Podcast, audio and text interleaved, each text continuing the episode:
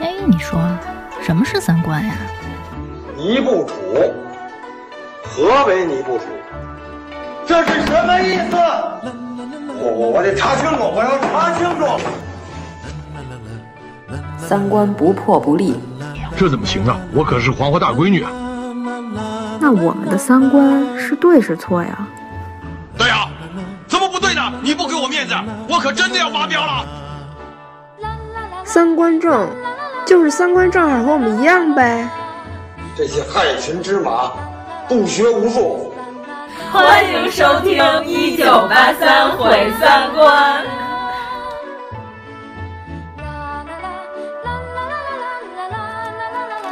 番茄、草莓们、酱焖、手机儿、大火锅、厘米线儿、大蒜子、凉三姐、豆儿饭、卷水鸡。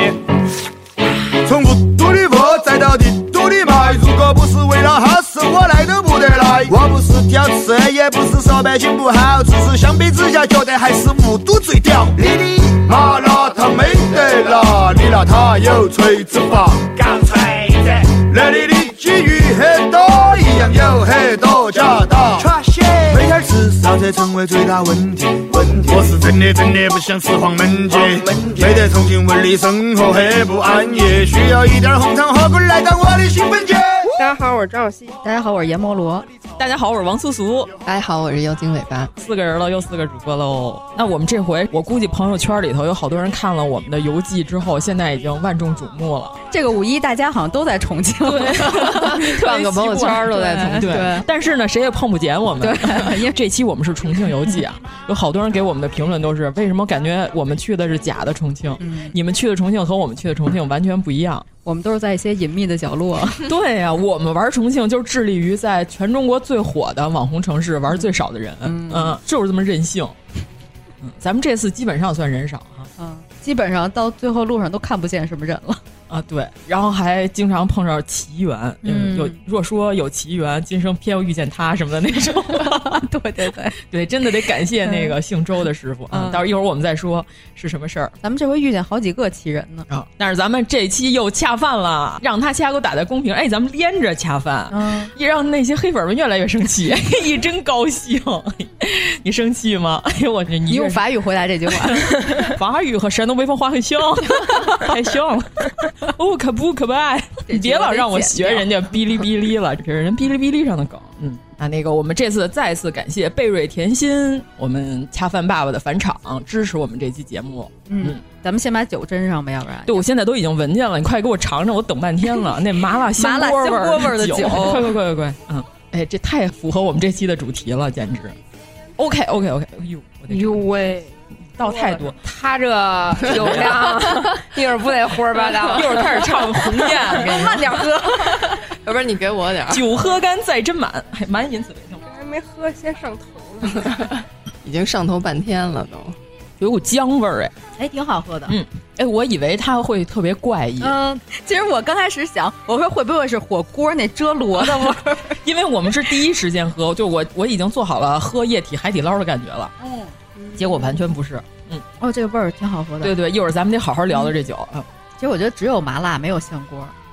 你是还想捞出什么东西来吗？嗯但是闻着有花椒的味儿，但是喝着的时候是有姜的味道。 嗯嗯嗯，小黄姜的味儿，好喝好喝。嗯，行、嗯，那咱们先好好说说我们这期的重庆之旅哈、啊。先碰个杯嘛，我来来来，呃来个碰杯的声音。哎呀呀，我跟你们的风格都不太统一啊，哎、 你们都是搞酒杯。 我这是啤酒杯 哎，咱哥这冰块不少，感觉我有点像张大民他妈， 已经开始胡说了。嗯，咱们都去过重庆，对吧？对，小西主播这次虽然没有和我们一起，嗯、但是小西主播之前也是深度游览过重庆的。上次人家培训，然后一节课没上。嗯都流连往返在重庆的那些是了，这小巷都没去上。呃，那咱们就先从去的路程上开始说起。我是咱们这几个里头，我觉得我可能是 最癫狂、最嚣张的一个路线。我是坐高铁去的，坐了十二个小时，啊嗯、棒棒的啊！我当天就发了一个朋友圈，我说二 D 的屁股，四 D 的城市。嗯， 坐了十二个小时的高铁，扁扁了呢对对对，屁股都瘪了，给我坐的。而且高铁上能感受到蜀道难到底是什么感觉，哦因为从北京到武汉是五个小时，钻山洞是吧？对，从武汉到重庆是七个小时。嗯，你想武汉离重庆才多近，北京离武汉有多远？哦，是这样。是你这么想是吧？大半个中国穿过去才五个小时，但是从武汉到重庆那一抠妞儿走了七小时， 中间儿有的山洞的时速大概就三十几。哇，就是早高峰的三环的速度。对，本来我就是想在火车上刷手机，完全没信号，嗯干嘛都不行。就每次就看群里有一特好玩的事儿，然后我一回哈哈哈然后二十分钟之后人都聊好多别的了，然后看我那哈哈哈哈刚刚出发的出去， 都不知道我哈哪句的。反正就是我是在火车上充分体会到了，而且我当天到了那块儿，严老师后来和我住的是一个地儿，嗯，呃，我们住在南山，所以南山就特别安静。我们住的那个民宿，走到这个民宿的路线是有一些困难的，爬山爬山在山啊，上因为他在山里。拎着箱子爬山，我是拎着，哎，我头一天真的就是早上起来八点到晚上八点，十二个小时啥没吃。嗯，我中午睡着了，后来我睁眼，我说不是高铁上有扫座位上二维码，然后送一盒饭吗？我再一扫，零盒饭全是零，就什么都没有。这个火车上就买不着任何吃的。等到我到了室内，已经晚上十点了。这时候我就特别感动的是房东老板，嗯，直接就是骑着小摩托带我出去吃晚饭去了。还有房东的夫人，嗯有我们仨人带我吃了一个最正宗的重庆火锅，就是后来好像你们都没有安排过这个项目，只嗯有我是时间了。对，老板他说这一片我全都吃遍了，他说这家是第二好吃的，第一好吃的已经关门了。我发现重庆人巨爱吃夜宵，就是已经十点多了，还有往里进人呢。哦我们已经吃到一半了，就是一般都是天气比较热的地儿，嗯有吃夜宵的习惯，就是因为白天太热，吃不下它有时候吃不下。你哦像那广东什么的，他们那边也都喜欢吃夜宵嗯嘛，就因为白天太热。哦，对，涮了好多。哎，我只能给你们叙述一下的这个本地的，一个是腰片儿，切的薄薄的那个特别薄的腰片儿，啊，那个我也嗯吃，就是每一种老板都说这个得涮多少秒，这个得涮多少秒，这个大概涮成什么样儿你就可以吃了。腰片儿是他说刚刚涮的发白一点点儿，你就赶紧从锅里给它焯上来。就是每一种我搁下去之后，好多东西我就是女儿啊，你去哪儿了？ 拿着筷子在里边和了。我说我和我刚才那个食材失散了。然后还有现杀的野生鳝鱼，记得吗？就是后来你到了之后，你开始在那儿扫街，那条街上有一个专门卖鳝鱼的摊儿，就在他们家现买的活杀的鳝鱼，然后切的鳝鱼片儿，就是咱们这边吃小鳝糊是有点那种面唧唧的那种口感的，但是他们那块儿就讲究脆，就这个鳝鱼片儿涮起来之后特别爽脆的。对，我是看出来那天你应该吃的不错，因为后来第二天我到了以后，嗯老板后来接我的时候跟我说，说你那个同伴儿好像不太爱说话， 对你俩不太爱说话，对，就是因为吃因为我正在那儿吃，不让说话。对。说什么都嗯嗯嗯嗯这 样，他为什么要？ 哎，我都已经跟老板娘聊到老板娘手上的纹身是希伯来文这种深刻的问题了，她愣说我不爱说话，我真是无语，你知道吗？嗯不是，主要是这样，这老板是一北京人啊，对对嗯对，而且那天晚上吃的这么好，就是还有酥肉，就是当地那个酥肉是咱们这边都是花椒面儿是吧？他们是整花椒嗯裹在那面糊里头炸的，哦哎呦巨好吃，真的刚出锅的时候绝了那个酥肉，而且那老板就说。这个红油的 油料油底儿，嗯就是标准，必须得多搁蒜，然后哦狂搁了一堆蒜泥。所以你看，后来咱们在吃串串的那天，我就是狂搁了好多蒜泥，而且我发现那个蒜味儿不大，就第二天吃完了嘴里不会特别有味儿。老板竟然说我不爱说话，主要是因为他是北京的。这顿饭人家就说请我了，我说哟那多不好意思呀。他说没有没有没有，他说那个我刚来重庆的时候，重庆人也特热情，你要是跟人家 A，人家还挺生气的呢。哦是啊，对，他说这个不存在，不存在。然后他说就得请，必须得请。然后后来他夫人就告诉说，他呀，他不回北京，但是他老听好多电台。 然后我心想，哟，听什么电台呀？人家说了一堆电台都没咱电台， 我就没好意思，你知道是我吗？们的定位就是一个不火的电台，没关系，啊没好意思说自己也做电 台了 那。可不，然后我这么有偶包的人，是不是？咱没有什么底线的 人。还不爱说话了。 哎，其实是这样的。关键我那天我饿了十二个小时了，我上山都有点低血糖哇了，啊我有点难受了，都有点儿。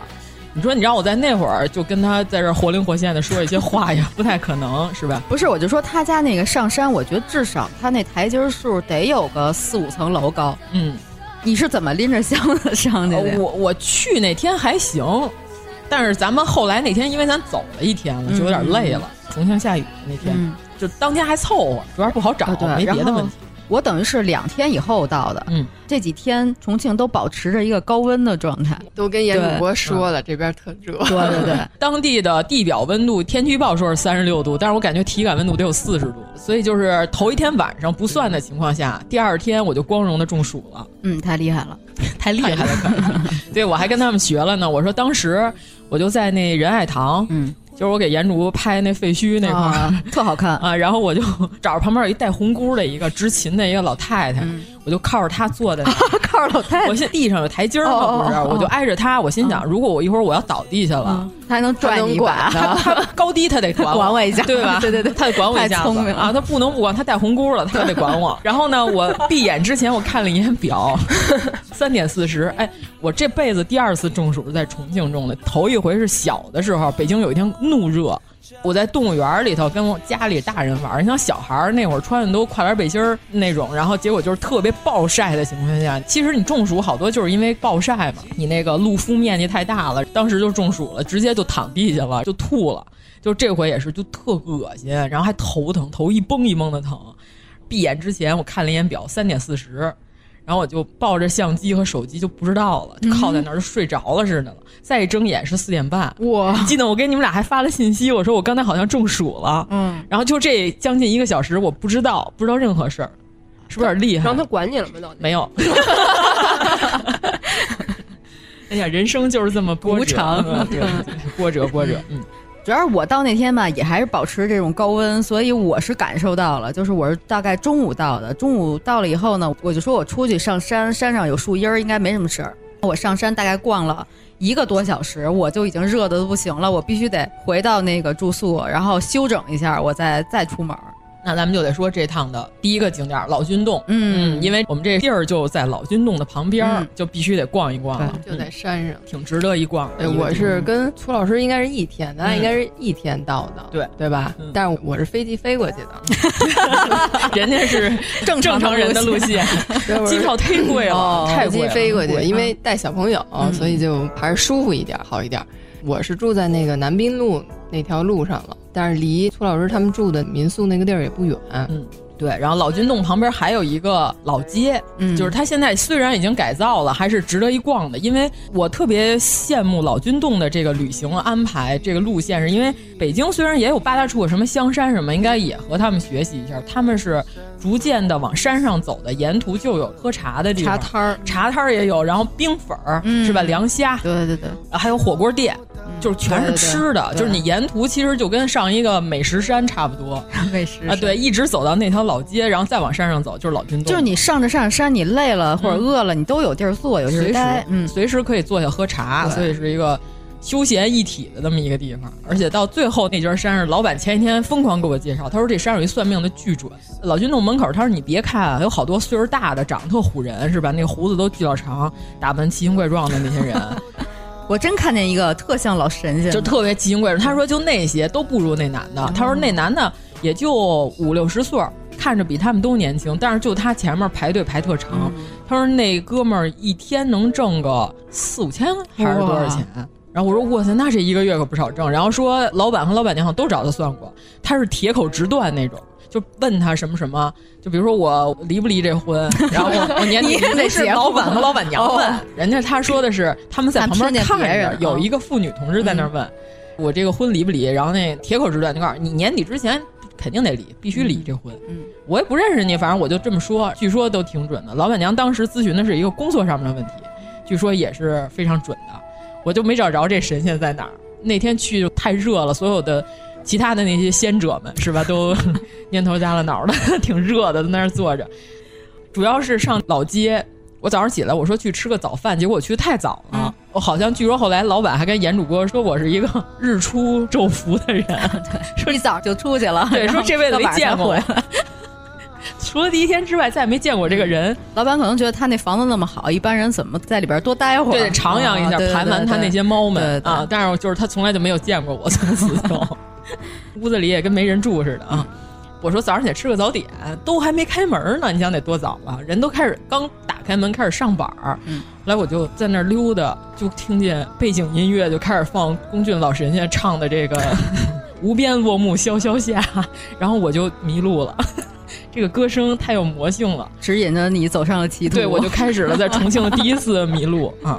我先开始还觉得，你看这有什么呀？这个重庆谁说这儿什么八地魔幻？然后结果就上来听到了这首魔音，是吧？然后马上就迷路了。从此我，从此反正你就改听那个刘宇宁唱 歌了。对对对对，哎，听那个不迷路，有指引的作用。对对，一会儿咱再说刘宇宁的事儿。听完这之后，我就找不着老君洞，就不知道为什么我就在那条街上来回溜达，但是我能看得出来路人看我的眼神就是，你看迷路了，哎你看他就是迷路看见没有过来了，他 又回来了。然后后来 我走了一条野路，我跟你说，咱俩那天路线完全一样咱。俩你走的也是那条野路，就是我也是在那徜徉了半天，我自己都不好意思 了。然后问了旁边蹲着玩手机大哥，我说得哎我要去老金洞怎么走？人给我指了一条野路，穿过一个饭馆儿，我没有穿过就饭是馆，一大棚似的一个饭馆儿。没有，呃，我没有我。那咱俩可能起始不问是一嗯个问的是嗯俩大哥，可能是反正我是穿过了，因为他那不是楼梯上旁边有那种大棚子，全是各种的摊儿，在那儿吃各种吃的的地儿。我就从那个地儿穿过去，嗯到前面就有一条野路。穿过去之后呢，我又开始迷路了。 迷路之后就往右拐，结果那停车场那保安同志终于看不下去了，过来说：“我在这儿站着，我看你来回走两趟了，你到底要去哪儿？”我说：“我要去老君洞。”他说：“你刚才过来那地儿就是老君洞啊？”我说：“我不是从正常的路上上来的， 我是从横着插过来的。”他说：“哦，那你就往前走，看见一个八卦亭儿就到了，然后才正式的到达了老君洞的门口。”嗯，那大哥给我指的是一条野路，我就感觉那个怎么看都不像路，对，我就有点疑惑，但是我还是走了。走了以后发现这道路越走越宽阔， 然后就到了。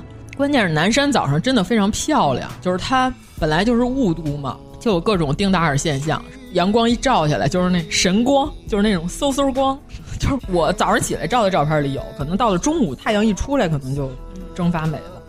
反正他那边那茶摊儿是挺像隐秘角落里那种的，啊，对，虽然《隐秘的角落》拍的是一个沿海城市，但是我感觉他是想在《隐秘的角落》里追求重庆的那个风格，就那种特别市井那种啊，感觉湿乎乎的、嗯绿油油的，然后又说不好的那种感 觉。反正我知道咱们国家的悬疑剧颇为喜欢拿重庆、嗯说事儿 啊作为背景，嗯。也可能是因为它这种错综复杂的道路，是吧？给人一种迷幻的感觉。查尔斯说 的好，查尔城斯，市是母 体查尔斯说你也没记住，我就记得那个旁边那妇女告诉他是 流氓，流氓， 说的是流氓， 说的不错，大姐，我支持你。我发了那条朋友圈以后，有人问我说：“我没觉得查尔斯王子来过重 庆。查尔斯王子可还行？”我们说的是《疯狂的石头》里边那个，那胖子，对对嗯就是拿他们家真翡翠去呲姑娘的那，就是那位与爹地斗，其乐无穷的那个查尔斯。对对对对嗯哦，《疯狂的石头》现在竟然已经算老片儿了嘛，好多人没看过了嘛。啊，没看过，那我们也可以推荐一下啊疯狂的石头》，疯狂的石头超好看的超好看的，啊超好看的，真的很有趣。就班尼路这牌子就毁在这个电影里 了。自从黄渤说班尼路牌子啊之后，这个班尼路就完了。 那边的金句太多了。我还遇见了一个司机，长得特别像王 迅，哦天哪！开一个 BMW，别摸我。 啊，对。然后第一天的时候，然后后来妖老师也在老君洞，我们俩就不停的发信息，你在哪儿？你在哪儿？我在这儿，我在这儿。你在哪儿？你在哪 儿？我在这儿，我在这儿，就没碰见。真棒！他们家目标挺大，他们家仨人呢，嗯，对。呃，妖老师携其丈夫丈夫嗯携其韩国闺女明星，嗯这回是车上 人，不是尊了。 我终于记住韩国明星长车上人什么样长什么样儿了。 过两天又忘， 记得住，记得住，这回记得住了啊！就是像咱们这种画画的人，对人的五官印象还是颇为比较容易记住特色的人。别胡说，对，我觉得你不是这个问题，就是记不住。我就愣记不住，你知道吗？看好几回，就说这人啊，影影绰绰，面目模糊是吧？这个谁长什么样不知道，我觉得挺牛的啊！第一次是妖老给我看照片，我当时还说嚯，真俊嘿，韩国明星，韩国艺人俊，然后俊完之后一一个没记住。哎呀，可见我这是毫不走心的夸奖，是吧？老君洞的山门现在是明万历年间的、哦啊，虽然后来是有过修缮，对吧？但是里边有很多这个哎，你求签儿了吗？没有没有没求哎呃老君洞里边测字啊、求签好像嗯都是免费的吧？我记得是免费的吗？好像是就你自愿供香火供多少自己供。对对对，里边有道士给你解签儿，严老师没试一把。太热了，我就下去了。车上人同志试了一个，但是他没去 找道士解，嗯他自己就偷偷的看了一眼 签儿。嗯什么 呃是上上签吗？求的是什么呀？求财吧。 哎，你这个让我想起来，前两天我看那抖音直播特逗，他每天都直播，然后一直飞弹幕，不是就问他什么什么东西能不能改运什么的，他就告诉说什么什么改运水晶。水晶水晶改什么运改运？水晶改不了运，我告诉你啊，告诉你，也也钻石钻石能改运，我跟你说，钱能改运，钻石能改运，我告诉你，他本来没想跟你结婚，你拿个大钻石一克拉以上，他马上就跟你结婚了，这叫改运。 你这什么地区的？还是辽宁那边？就是反正沈阳可能可能沈阳沈阳，然后那个后面更逗，你知道吗？告诉说你们求都什么什么玩意儿，你你求姻缘，你上庙里求姻缘，你求菩萨姻缘，他自己都不结婚，你跟他求结婚，你说你能求来啥？ 哎呀，就钱能改运呐、然后 弹幕全是无法反驳，大师十说十得对分有理，大师说得对。对，他们告诉我这就跟我是道士，我不吃牛肉，你非得跟我求牛肉，我也没有牛肉。 我太喜欢看了，我可能还是对这些土味儿感兴趣。对不起， 对不起，对不起，对不起。现在你们知道我这个名字怎么来的了吧？ 我根本就不喜欢那些高雅的东西， 那高雅的东西都是他们强逼着我看的。 对对，嗯安岳那六石窟都是我们逼着你看的。假如显得我们这节目特别有文嗯化，哎，一会儿我们再好好讲讲这个石窟的事儿哈，追随梁思成大师的脚啊步。对但是呢，其实我背地里我还是喜欢看这些什么东方斯卡拉似的。赶紧啊 的，我我跟你说，我看刘永宁是早晚的事儿， 他们都是这一块的。这期节目又很难解，我感觉 啊，继续，咱们刚才就是说这个求签儿的问题，对吧？大家不要迷信，你看人家道长本人都告诉你，这水晶不能改运，呃，没什么用，就钻石能改，还一克拉以上的，对吧？张雨绮也说了，一克拉以下都是碎钻，没有什么收藏价值。道长跟张雨绮的观点是一样的。啊然后接着说，钻求了一个什么签儿来着？ 圣圣音怎么解呢？和解。何姐， 后来她自己上网查了一下，嗯她说我知道这签儿就行了，我自己查一下就哦不用道士给我解嗯了。我说你这求什么呀？她说能求啥？求财嗯呗。然后查了一下，嗯没机会，今年等着吧。 哎，我就记着原来去黔东南就。 特逗，告诉说求一下最近的旅行运，啪打开那签儿，楚霸王乌江自刎， 然后说快把那签儿放回去，啊要不我不跟你一块儿走了， 太丧了，真的， 我都惊了，你知道吗？还有这种签儿，哎嗯， 当时我就把签儿放回去了，我说咱就当没这事儿，咱没进这屋啊，就没有事没有这事儿没没没这事儿，儿没事儿，没事儿，走错了，走错了，走错了， 对不起，对不起，对不起， 然后告辞，告辞。对，老君洞里边还有一个明代的一个摩崖石刻，嗯啊，也是讲的是慈航道人成道的故事吧。我是因为那天太热了，这地儿又不收票，所以我 就没看，我对出去了。嗯，那个里边还是颇有几个可以值得一看的地方的，嗯还可以。而且这个现在老君洞是免费的，嗯原来曾经收过门票，现在重新整修、重新开放之后是免费对游人开放，大家可以尽情在里边游览徜徉一下嗯嗯嗯，还嗯可，以。我是之前看到老君洞的门脸儿的那个照片儿以后，我就觉得这必须得去，因为在咱们这边没见过这样。哦，呃，小西主播去了吗？没去，光吃去了。就只吃行，待会儿吃的部分再 Q 你啊。 吃吃的就靠你 啊！这是川渝地区的全真派的道场、啊，就嗯这还值得一逛。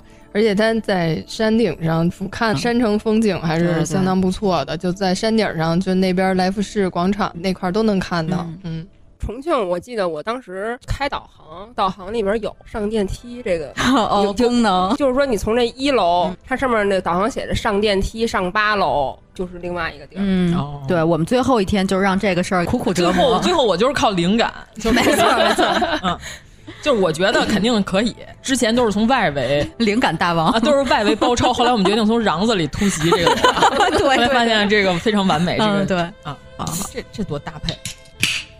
我们那天是从那个山上下来以后，就去了乌隐门那儿。嗯哎呦，对对对，乌隐门后来我也去了小西主播也去过，就这个我没去。啊，花椒味儿的咖啡，对，哦，对对对，嗯，妖老师跟我说，高低你得品尝一下，就挺有特色的。嗯他们家门脸儿特别当地，特别特别 local，小特小，就像那种茶摊儿似的对对那种，对对嗯用盖碗茶装咖对对对对对，它就是特跟有当地意思那种茶文化结合在一起，也有好多自己做的点心、嗯茶点的那种的，就是搭配的还挺有意思的。因为咱们去年咱们去韩城的时候，不是它就是花椒之城嘛，当地喝了那个花椒啤酒，花椒酸奶，对对对，嗯就是说花椒味儿不错。然后我说我得尝尝这个花椒味儿的拿铁。后来发现这不愧是重庆，直接给你噎那儿了这麻味儿可比韩城那麻味儿要麻多了。意大利人就是直接就把摊子掀了的那种味儿 嘛。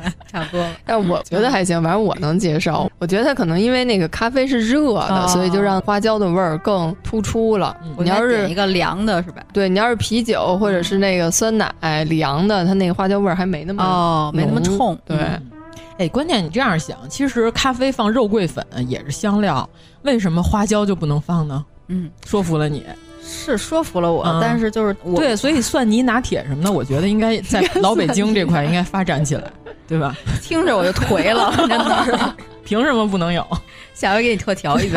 呃进入正题啊，嗯小西主播对他们家咖啡什么评价？当时还不太懂咖啡，哎哦然后他们家人还挺多的，还有对大老远没走。座儿我去那天就没座儿，但是里头就有两个特小的座位，嗯对对对就坐在那儿。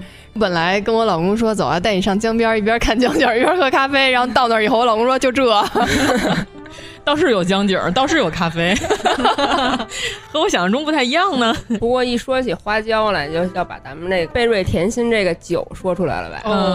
哦对，这次有一个特别特殊的口味，叫麻辣香锅麻辣香口锅麻辣香锅口味。之前在已经我们那微博上已经晒过了。，哎，之前说要让咱们试一下这个麻辣香锅味儿的酒，我都惊了。我说还有这个口味儿就是我开始想着应该是一股老油味儿啊，哦我也以为是。对，结果真的好喝，嗯真的还挺清香清爽的清香嗯对，因为我看他那酒，我刚才喝的时候，我觉得有点酸，除了姜的味道，还有一点酸甜的那种味儿。后来我看了一下他那个瓶子上，它是以梅子酒、嗯青梅做基底的。啊，然后加了什么呢？小黄加了姜，小黄姜，对还有花椒的味儿，嗯，真的好喝。就是你们要相信我，不要听起来它猎 奇，就算它猎奇，你们高低也得买回去，是吧？试试嗯对，就是各位老铁好喝好，喝我给大家吨吨吨一个 贝瑞甜心，是吧？给我双击六个六。我得先给你来个声儿，来来来，就是感觉有一种辣，嗯，似辣非辣，对对对，嗯似不辣又辣，似辣又不辣，吓得四位老英雄是捏呆呆发愣。 原来是跑堂的上菜，对不起，酒劲儿上来了开始胡说八道了。刚才就学，哎，这脸可马上就要红扑扑了，对，已经已经红起来了。嗯，然后我从山上下来，我直接就干到城里了，直接我就提花儿，就是你们看到了吗？我一个人点的那一桌菜。看到了我写了，我说多少我一个人是有点不知好歹了，但是我那我也得点四个菜，我都得尝尝。都哦吃了吗？我都吃完了，吗我都全都我最后就剩豆腐花儿稍微剩了一点点。我觉得你能吃下去。对我大概点了什么呢？一个蹄花儿，一个豆花儿，不能称为一个哈，一一盆豆花儿。 就说重庆这个城市，咱们先做一下地理介绍。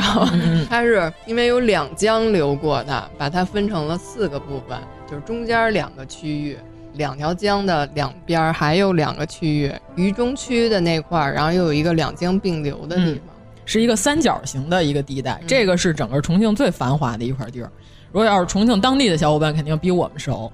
这块儿就相当于北京的王府井加南锣加天安门故宫，差不多吧。景点儿也很集中，吃喝玩乐也很集中。嗯，游客也很对对，大概你们看那个这儿有一个多亿人的那些洪崖洞啊什么的这些照片，基本上都是在这一片区域拍的。嗯，就是我点了一个蹄花儿，点了一个拌豆芽儿，点了一盆豆花儿，还点了一盘儿烧白。就是当时我那评论区里边有几个直接咱们重庆的听友朋友已经给我评论了，说哇塞，这点的也太本地了。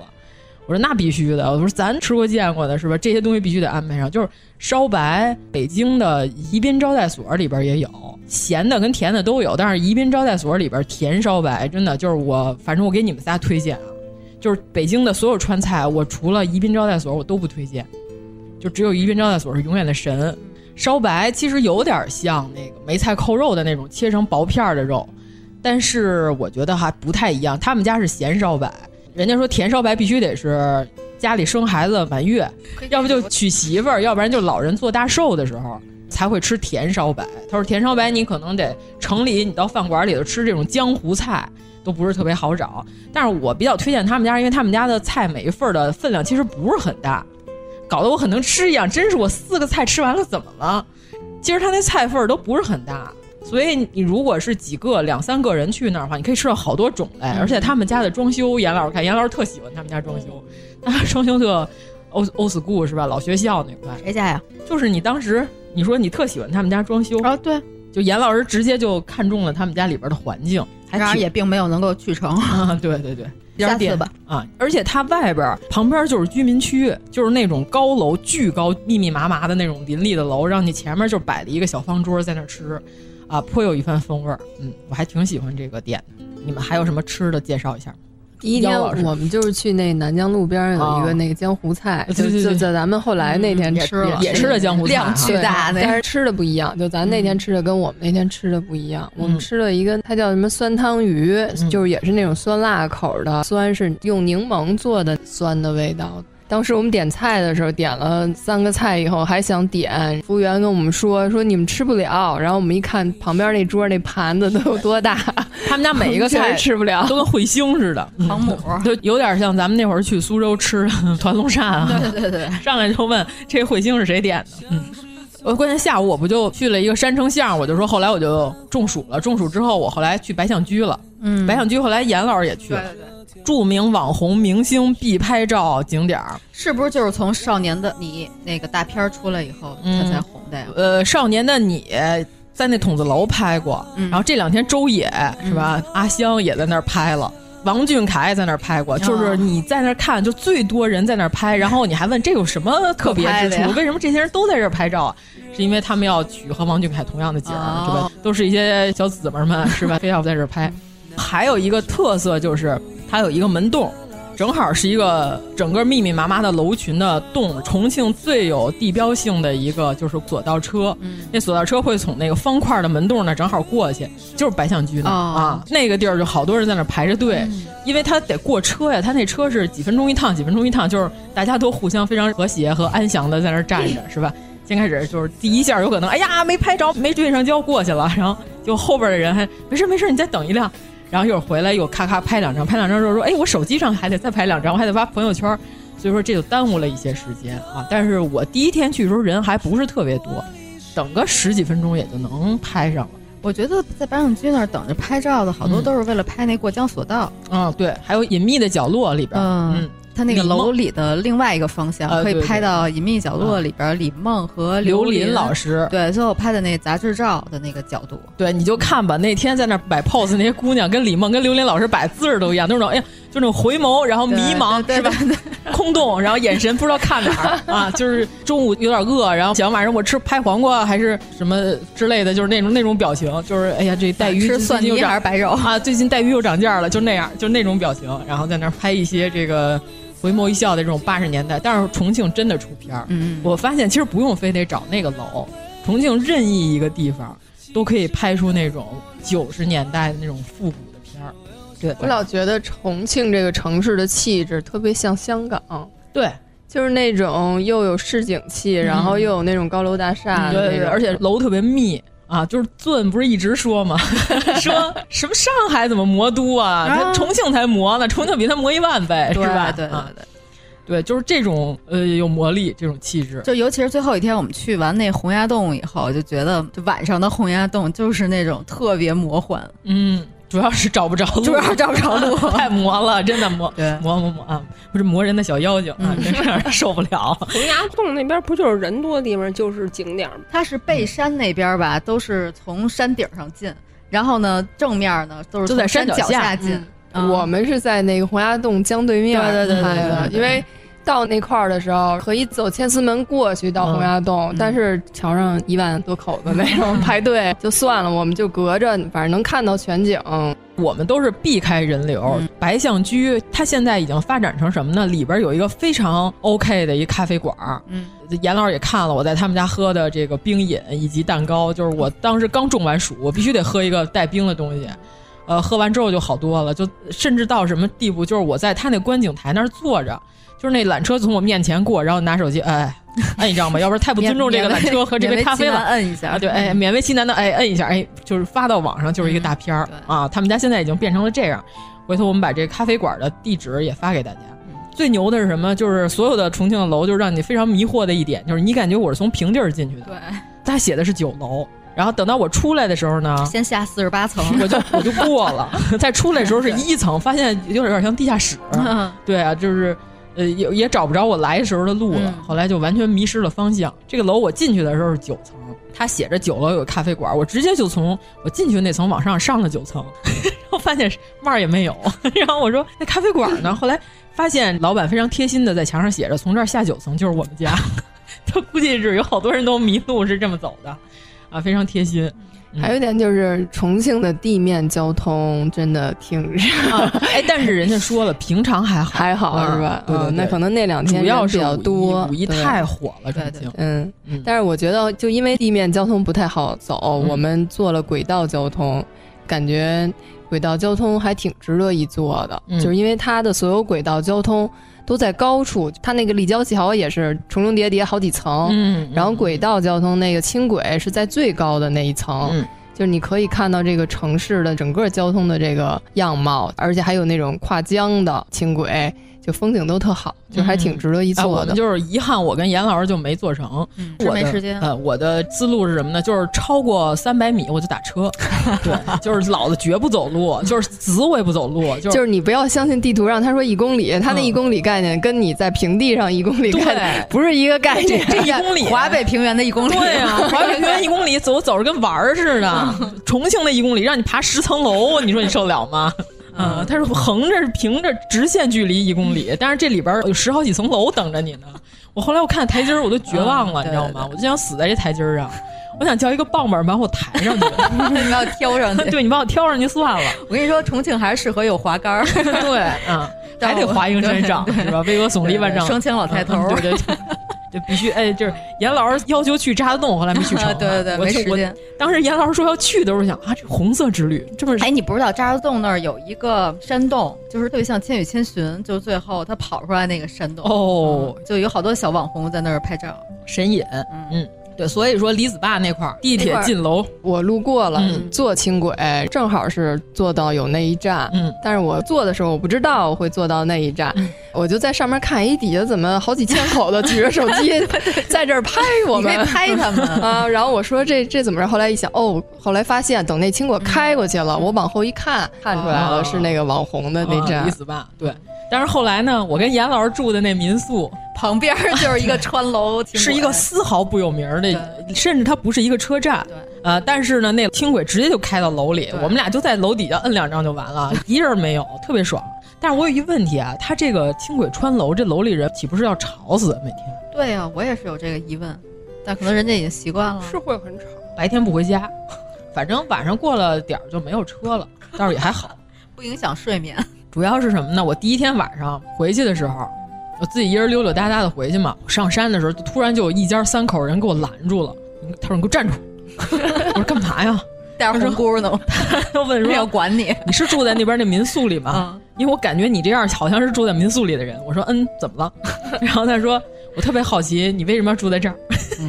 然后我说：“我说安静啊。”他说：“这就挨着大马路啊，你不吵吗？”我说：“听不见。”我说：“那屋子里特安静，啥也听不见。”我说：“再说我睡眠质量特别好。”然后主要是靠这个。我说：“您要是有兴趣，您明天白天可以来他们家，对外还有一茶室，可以喝茶。”他说他在外面转悠好几圈，他就对这民宿特感兴趣，他想进去看看。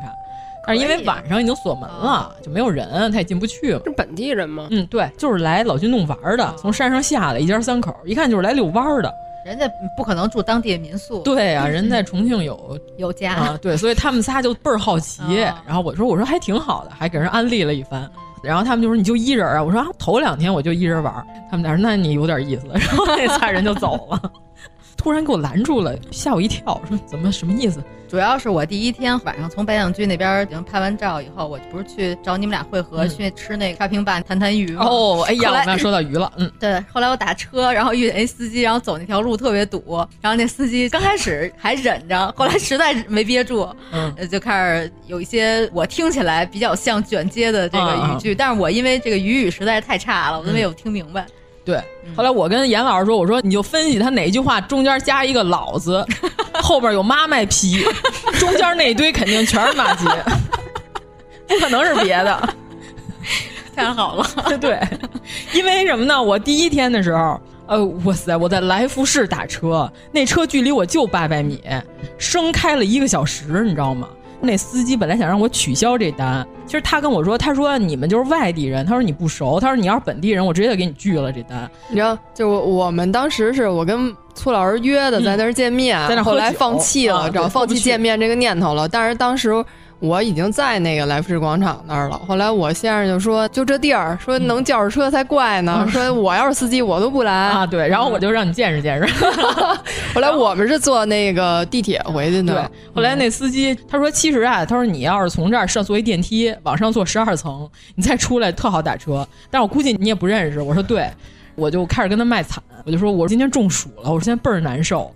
要不然我也不打车了。我说我今儿就今儿了，今儿就今儿了是一种北京人表示坚定的一种语气和感觉。我说一般东北人就是说我高低怎么怎么样，就高低这个词儿就已经表示坚决了，就是我等你和我高低今天得等你，这绝对不是一个程度，你知道吗？我说我今儿就今儿了的时候，就是已经我坚决了。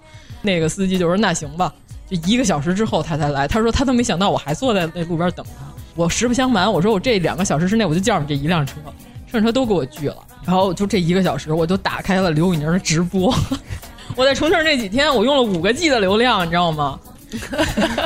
严老师表情，对对 对，不可理喻。啊后来三群真的，后来有一天晚上，他还强迫我一我同观嗯才赏， 知道，微博上你在看一个人直播的时候，别人是会知道的，就是别人都能看得见你在看谁的直播。啊但是我没觉得看刘宁直播有什么丢人的呀，我就说用大号看刘宁直播又不丢人，这有什么的呀？咱高低学学人头部的，人这是一哥级的直播，到底是有什么其吸引人的地方？我说那咱学习学习，就是你知道什么吸引我吗？他说了一句话，他告诉说不爱看滚出去。我说我靠，没毛病，词你这句话说太对了，就不爱听你就别听，是不是一点毛病都没有？像咱们节目就是你不爱听你就别听了，是吧？他说听他的节目有好多黑粉儿，比他的真正的粉儿还忠诚。就是，而且他那直播每次都弄四个小时五个点儿，是吧？号称熬鹰艺人，把别人都熬死那种。就是我看好多人在那儿弹幕，就是说我刚粉儿，说我要注意些什么吗？我是给他超话打榜啊，我是给他抛积分啊。那所有人都说说你要有个好身体，是吧？肝儿都给你熬爆了。就是他说他黑粉儿，就他五个小时直播。看三遍，看四遍，就为了找他到底有什么点可以黑他。哎，就是咱们节目经常有啊，每期评论里都有啊。就是我就说你要不爱听你就别听，对吧？然后我看完之后，我特别有认同感的，就是可能因为普通听他的那些人，他那些小姊妹们，可能跟咱们的心情不太一样。就是他说到不爱听滚出去这句话的时候，我特别有同感、共鸣，你知道吗？当时我就共情了，我说词你说太对了，respect 真的。我说真的了，就听他好几遍，就为了揪出点错儿来，是吧？好举报他，加他的群进来，就说有没有他抽烟的照片儿，你们给我发两张来，就这种。就是说，你节目里有口误，或者说你说错了哪个点，人家普通的指正，我们是在评论里都表示感谢的，嗯对吧？就是感谢指正，就从来都没有就是当场就骂街，就是正常人是可以分得清楚挑刺儿、挑事儿，就是抬杠。咱不是说了吗？这年头上网抬杠的是比打分儿的挣得多，您这职业就是出殡，就喜欢抬杠打分儿，这个我们阻拦不了您。就是咱们看评论是能看出这个文字的语气的，对吧？上来话就横着出来的，其实我们就不在乎你说什么，就你打了十万多字，我们只用一秒钟就删掉了，对吧？这个就是我们非常轻松做这件事情，就是我们是扫掉一个灰尘的这种感觉，就是哎呀，这有一区，然后那个那个扫帚扫帚，就是这种感觉，对吧？所以我就说，对待黑粉儿，反正我看完他那直播最有道理一句话，就是人家肯定比咱干的时间长多了，人家就说在他哪儿到哪儿啊，是吧？现在网络环境比以前好多了。我原来那网络环境是吧？他上来他在那儿吃个泡面，就有那种黑粉儿上来哟，大明星还吃泡面呢。你听这句话就不是什么好话，对吧？咱们就就事论事的说一下，也能学习到一些东西。就是我现在已经拿他的节目当心理疏导类节目在看了，因为他对待黑粉儿的态度我简直太认同了，就是不在乎这件事儿了，对吧？咱这好好的带着货是吧？嗯啊，咱们与甲方爸爸这个合作越来越融洽。但一定程度上，黑粉儿的多少也决定了你是不是红。嗯哦，我们现在有就是越黑粉儿了越红的人哦原来是可能这样黑粉儿越多。啊嗯，无缘无故的恨是吧？嗯我原来老觉得这世上不可能有无缘无故的恨啊，现在哎行吧来说一下嗯第二天哎那呦个弹弹鱼吧。 嗯哎呦，第二天弹弹鱼，弹弹儿，哎，是这么发音吗？就这样吧，就这样吧，活该了啊！我们这个雨雨也就这 样。我打车是走到了一个再也不能走的一个路的尽头，啊对这个对饭馆就出现在这儿。啊，行到山穷水 尽，嗯，对，坐看风云，坐看风云。它那个地方吧，就是在一个周围全是大高楼，对然后就中间有一个隐秘的角落， 呃等着拆迁 了呢。对，就是那种的民居。主要是这个地儿吧，它每天都是现杀的鱼。咱上期节目也说了，他们家的鱼都是早上起来现运来的活鱼，所以你要先提前打电话，先预定到一桌。咱们那天吃的时候，真的有俩男的临时来吃碰头饭来了，进来人家老板就说没鱼了，人那俩人就走了，白跑一趟。这鱼非常嫩，非常香，但是我真的就觉得不辣。真的挺香的，对那个但鱼是非常反正我得一直喝着那个豆奶啊，对，这次严老师被安利了重庆本地的豆奶、啊， 叫什么姨？维北京姨没有是叫我觉得维姨吗？看那到是一过个解辣那块应的，该嗯当地的一个、哪个餐厅里都有对对的对一个，而且这个鱼真的是四五斤儿的鱼，二百块钱以内就能搞定，而且这米饭无限是吧？自取。嗯然后你还可以自己再点一些别的东西续在那个嗯锅里锅一里起的煮是的，起是来的，是的，嗯，而且重庆那边米饭都是荠米，对吧？嗯，不长肉。因为生长季短、嗯那个米就是糖分没有那么高，淀粉含量没有那么高。嗯，几乎都是周围的居民来吃，没有游客。咱们可能是那屋里的唯一唯一的一游桌儿有个对，因为所有那些剩下那大哥都是是吧？这个男士比基尼穿着，就是那个 polo 衫掖到这个胸部，然后卷好几个卷儿。但是屋里很热的情况下，看起来应该不是游客。哎，我在想啊，现在我们要是开凿一个壁画，那供养人里边 有一个大哥，男士比基尼啊，是不是也得庄严一点儿？挺有意思的把领子立起来。嗯，对，呃，就嗯反正基本上都是周围的居民，因为它这个地儿据说是马上要拆迁了，嗯具体再拆到哪儿去这就不好说了，所以我们就趁着这个机会，赶紧把这个弹弹鱼给安排了。以后大家有机会去重庆，得盘盘这个鱼，这鱼真的不错，倍儿下饭。是不是有分店啊呃？没有，没有就这没有，一没有，没有，家嗯就这一家。你看这个老板，他们都是一家子，啊伙计做饭，老板上菜什么的，都是一家子。咱们那天最后到底花了多少钱？有没有二百块钱吗？有有有咱那二百肯定超咱了。那鱼大呀，啊咱那鱼是六斤的鱼，嗯，四个大人一个小朋友，花了不到三百。说到这个鱼，咱们就说到咱们这个麻辣香麻辣锅香锅味儿的小酒。 哎呀，咱终于回归了麻辣香锅味儿的酒，来吧，快点把咱们甲方爸爸的名字 Miss Berry 是吧、嗯 m i s s 就是美女儿是 吧？什么叫飒蜜是吧？英姿飒爽的 Miss 就叫飒蜜，就是 Miss M I S S，然后 Berry 是梅子嗯就是人家主推果酒嘛。对，贝瑞甜心，贝瑞甜心，贝壳的贝，祥瑞的瑞，对吧？甜心儿，我这就不用说了吧。嗯，先隆重介绍一下最配这个鱼锅的酒，是吧？麻辣香锅味儿的酒和这个青梅味儿你，听着它就特搭，嗯，就是说我开始觉得麻辣香锅这个酒可能不配火，嗯，因为它本身就很火锅。对对。然后后来喝了以后呢，觉得它是那种清甜中有一点点麻，麻对对对对对，并不是那种特别重口的酒味。而且它不是麻，它是麻味儿，嗯，对对它对，是只是有那个味儿，它并没有那个真正麻嗯就的是劲舌儿。头的那种对感觉。哎，主要是姜味儿的利口酒，有点像这个感觉。嗯啊，对对对，对，我觉得它也特别配 the punch，对吧？the punch 这个法语 the the punch， 可以可以，大可螃以蟹完全可 以。那会儿我们告诉说你是什么星座，法语的巨蟹座的胖蟹，对吧？然后他们告诉天秤座的秤砣，特别没道理。反正就是太好了胡说啊，对。哎，这么说是不是有点像法语？嗯，给我们发的是冰镇青梅和麻辣香锅，是，嗯，还有一个那个海盐巧克力，海盐可可，海盐可可，感觉这个青梅味儿的要比麻辣香锅味儿的要更甜一些。要是我个人，其实我更喜欢麻辣香锅，你知道吗？对对对，因为它那特别有趣、嗯啊，它那个真的，它那姜味儿超配螃蟹的。嗯可能上期我们说的时候，有的小伙伴可能万一没听这期呢，是吧？我们重复一遍，人家家这个酒是真果汁儿低温发酵的。嗯嗯嗯，妖老师特别懂酒的，这个拥有什么证儿来着？ 驾驶证有一驾驶本儿。 喝酒不开车，开车不喝酒， 去听上一期节目吧。专业品酒人士给我们当时介绍了一下关于这个低温发酵和这个勾兑完全是两码事儿，对吧？果酒低温发酵是非常就是原汁儿原味儿嘛，嗯嗯，就是完全不是勾兑的，自主研发的一个低温发酵的果酒，嗯，就是他们家的酒其实挺适合，就是夏天就冰一下喝嘛，因为甜酒本身就是需要冰一下再喝的。之前人家主打的是这个小甜酒，但是这次就出现了这些更配夏天的。它这次这两款酒是跟。歪口迷之生物这个做零食的品牌吧，嗯做的联名，联动是吧做的联名。对，我看他那礼包里头还带零食，对，就是可以一边吃一边喝的那种的礼哦包。歪口迷之生物是吧？对。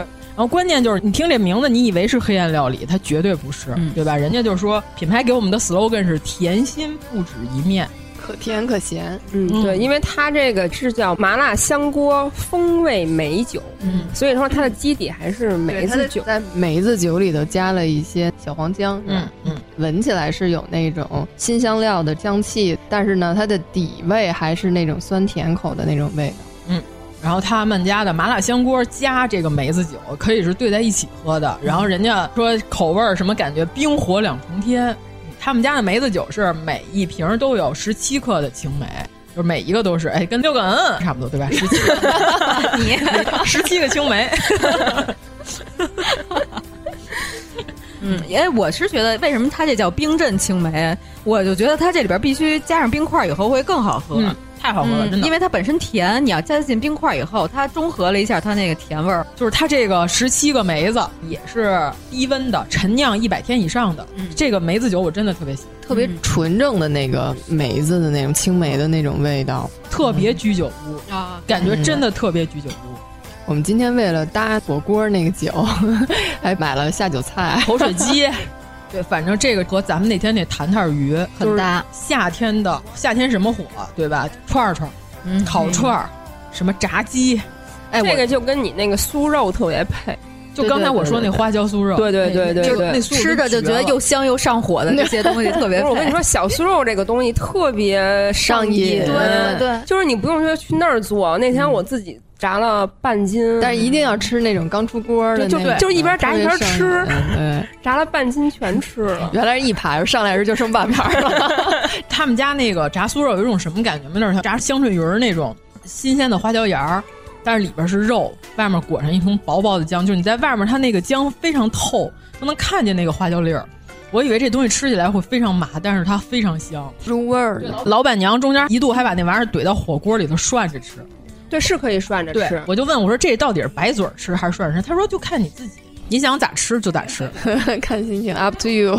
还有小酥肉的汤，就专门用啊小酥肉炖的酥肉汤，煮汤，对对它那样就会吸收汤的汤个那个汁儿的那鲜味儿嗯就是另外一种风格了。反正我们说着这些，已经把麻辣香锅那瓶小酒 给干我没们了。 想着这个酥肉， 然后就把酒喝了。我觉得这个酒还也挺适合配火锅的。嗯，那九宫格那个火锅你们吃了吗？ 我没吃，没吃九宫格。 我第一天吃的就是那个，我现在觉得都是口水鸡。因为九宫格的每个里边的那麻跟辣偏重都不太一样。嗯不同程度的嘛对对对对，分比如说这个更麻，那个更辣，可能应该是不同的椒类。如果配这个酒的话，就还挺清爽，因为它也有花椒味儿，既配合，但是又能够解掉本身重庆锅那种油腻、对麻辣的那种味道嗯。你看人家不止一面，重庆真的也不止一面。嗯，重庆真的太多元了，我就是觉得重庆啥都有，特别古典的也有。就是咱们刚才说完老君洞，老君洞真的山上就是那种特别古典的建筑，后面就一堆大金楼是吧？密密麻麻的高楼，这俩东西拍在一起还不违和。对，来福士那张特别有名的那张照片，就是那赛博朋克那张，就是大气势压倒的那张照片，其实就是一个日本摄影师，就走在马路中间儿，他就横过来，突然吓了他一跳，说哇哇，就那种，可能是横路径二，横路正在径二是吧对？后来我才知道那是一网红地儿，我是那天为了找这个《少年的你》卡死未来的那个楼梯，对吧？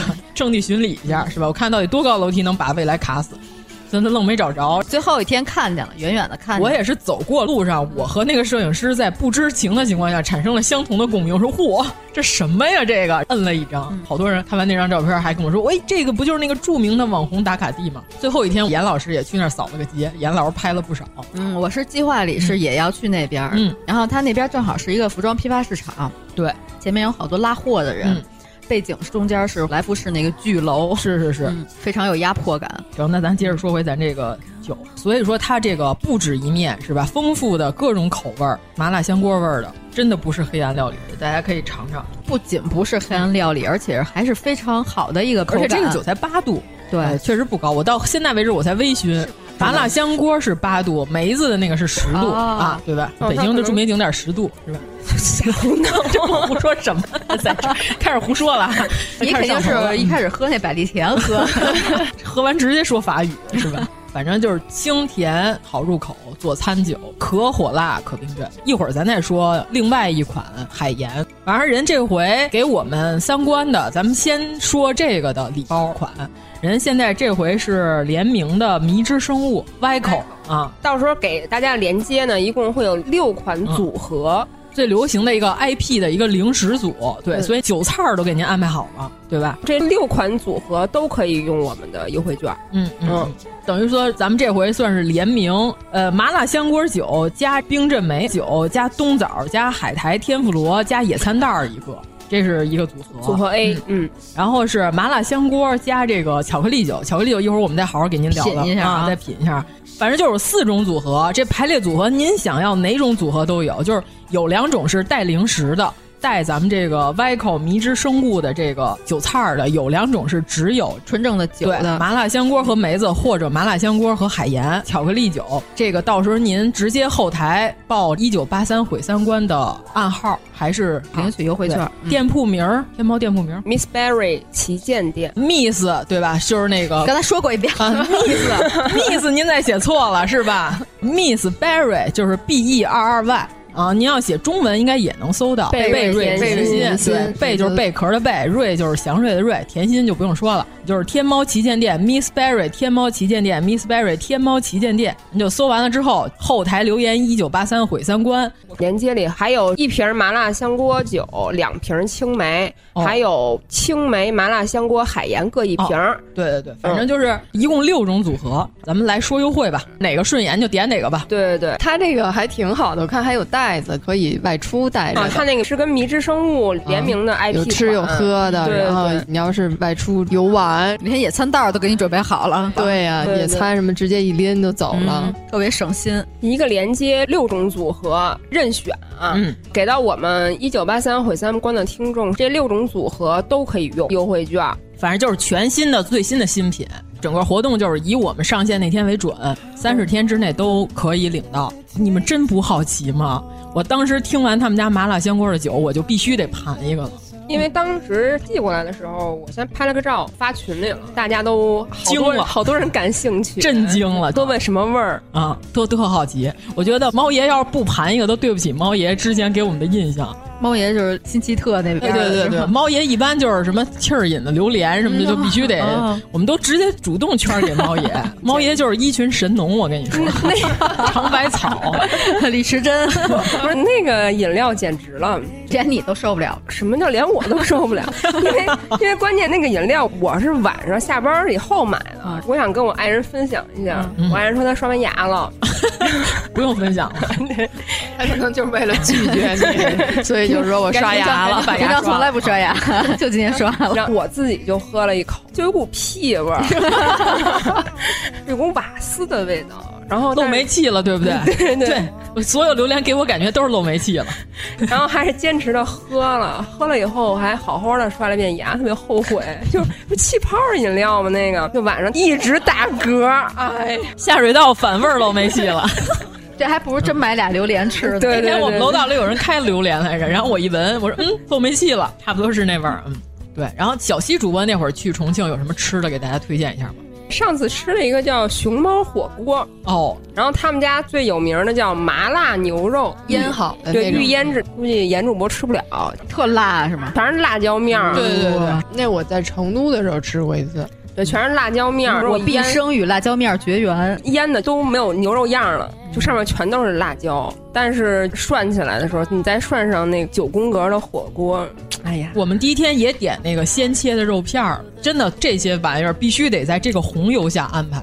清汤啥味儿没有，你知道吗？对对对，然后还有那个鲜嗯鸭血，就一哎鸭碗啊血我们也点了，鸭肠也点了。对对对，一碗血红色的汤子就上来了。哎，我一直都以为九宫格是为什么呢？是为了让我不和那些东西妻离子散，你知道 吗？就赌片儿必须涮完之后马上抄起来，一不小心就哎呀，赌片儿你去哪儿了？去哪儿了？去哪儿了？去哪儿越喊越远，是吧？就找不着了。对，反正我是这么认为的。其实这些赌片儿你在一楼捞的时候，他们在地下十八层楼， 就在这个位置。赌片坐电梯下去了，啊 对，我捞不着他了。拿抄子抄起来啊呀、赌不是应该是七上八下就 OK 了吗？你为什么要撒筷不子？啊小心就撒手了一下，就一下撒手人滑。 赌片儿是九宫格界的哈士奇，你知道吗？一撒手就没了。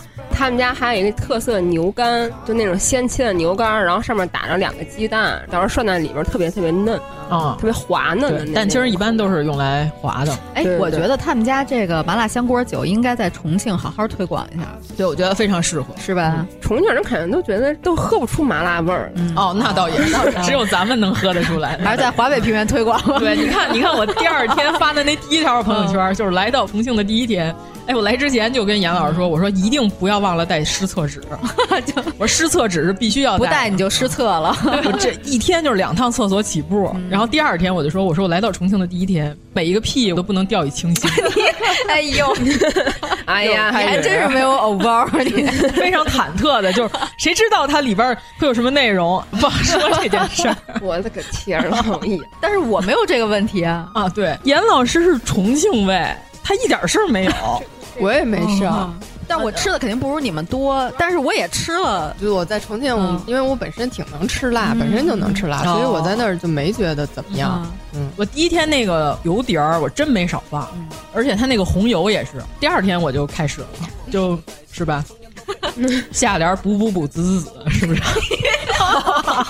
我们节目这个好好 的，咱们这节目要形象都是这么垃圾的。咱们节目要是恰啊饭，你得顾着点儿恰饭爸爸的脸，不能双方都没有底线啊。对对对对，兜着点儿。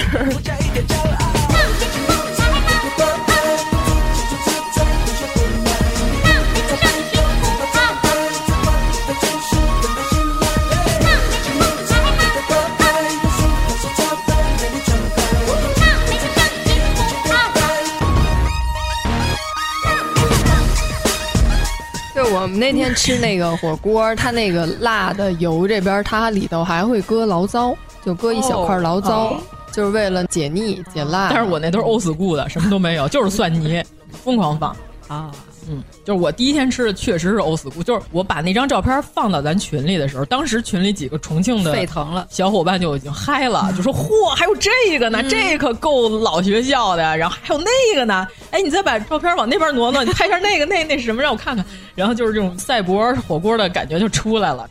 行，那那咱们就开说到重庆形成重要的一个安嗯排，就是甚至很多安岳本地的人愣不知道。安岳有这么多大宝藏，啊对，安岳人直接在我的朋友圈里留言说：“我们这儿除了柠檬还有别的 吗？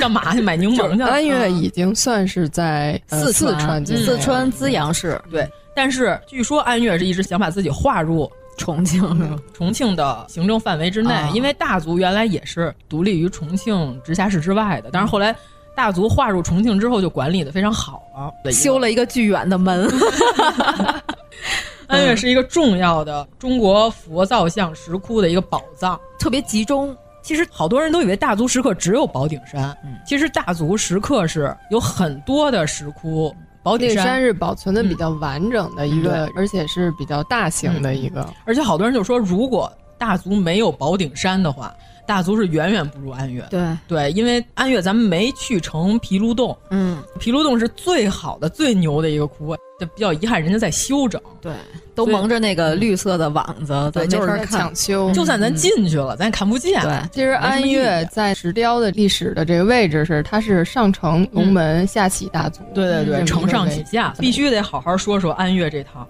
去安岳，首先咱说这两个地儿最好您是包车，嗯在本地非常不好找车。因为安岳吧，它那个地方都是山路，嗯，首先它没有旅行的旅游团到那儿，对对对就游客也比较少，山路可能大轿车也不是特别方嗯便，所以最好是自驾或者是包车。而且它在当地比较集中，但是实际上这些景点还都分散在各处。但是还好我们这次有专门开车的车让人同志， 韩国艺人俊啊，俊老师这车技绝了，真的啊！嗯对，我们当天早上出嗯发，我们没想到早上咱们是有没有十一点就到了。嗯距重庆市里头两个半小时，路况还可以，没怎么堵对，嗯车。就是在车老师的带领 下，我们本来不姓 车，还是车老师开心啊！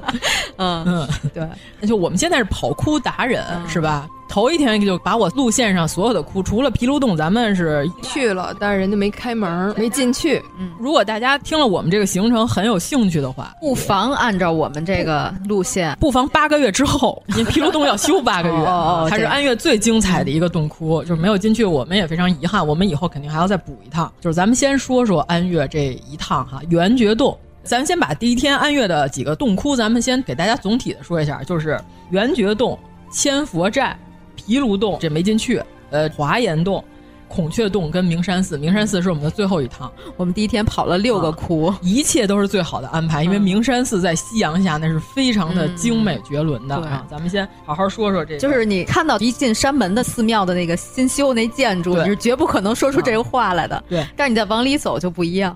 对，主要是这样，就是整个安岳跟大足是中国佛造像石窟的最后的一个终结点，在之后就再也没有大规模开凿过石窟了。在之后，咱们看的所有的山西那些都是泥塑，是吧？彩塑为主，这里边有这个木质框架，外面是用泥来塑造的。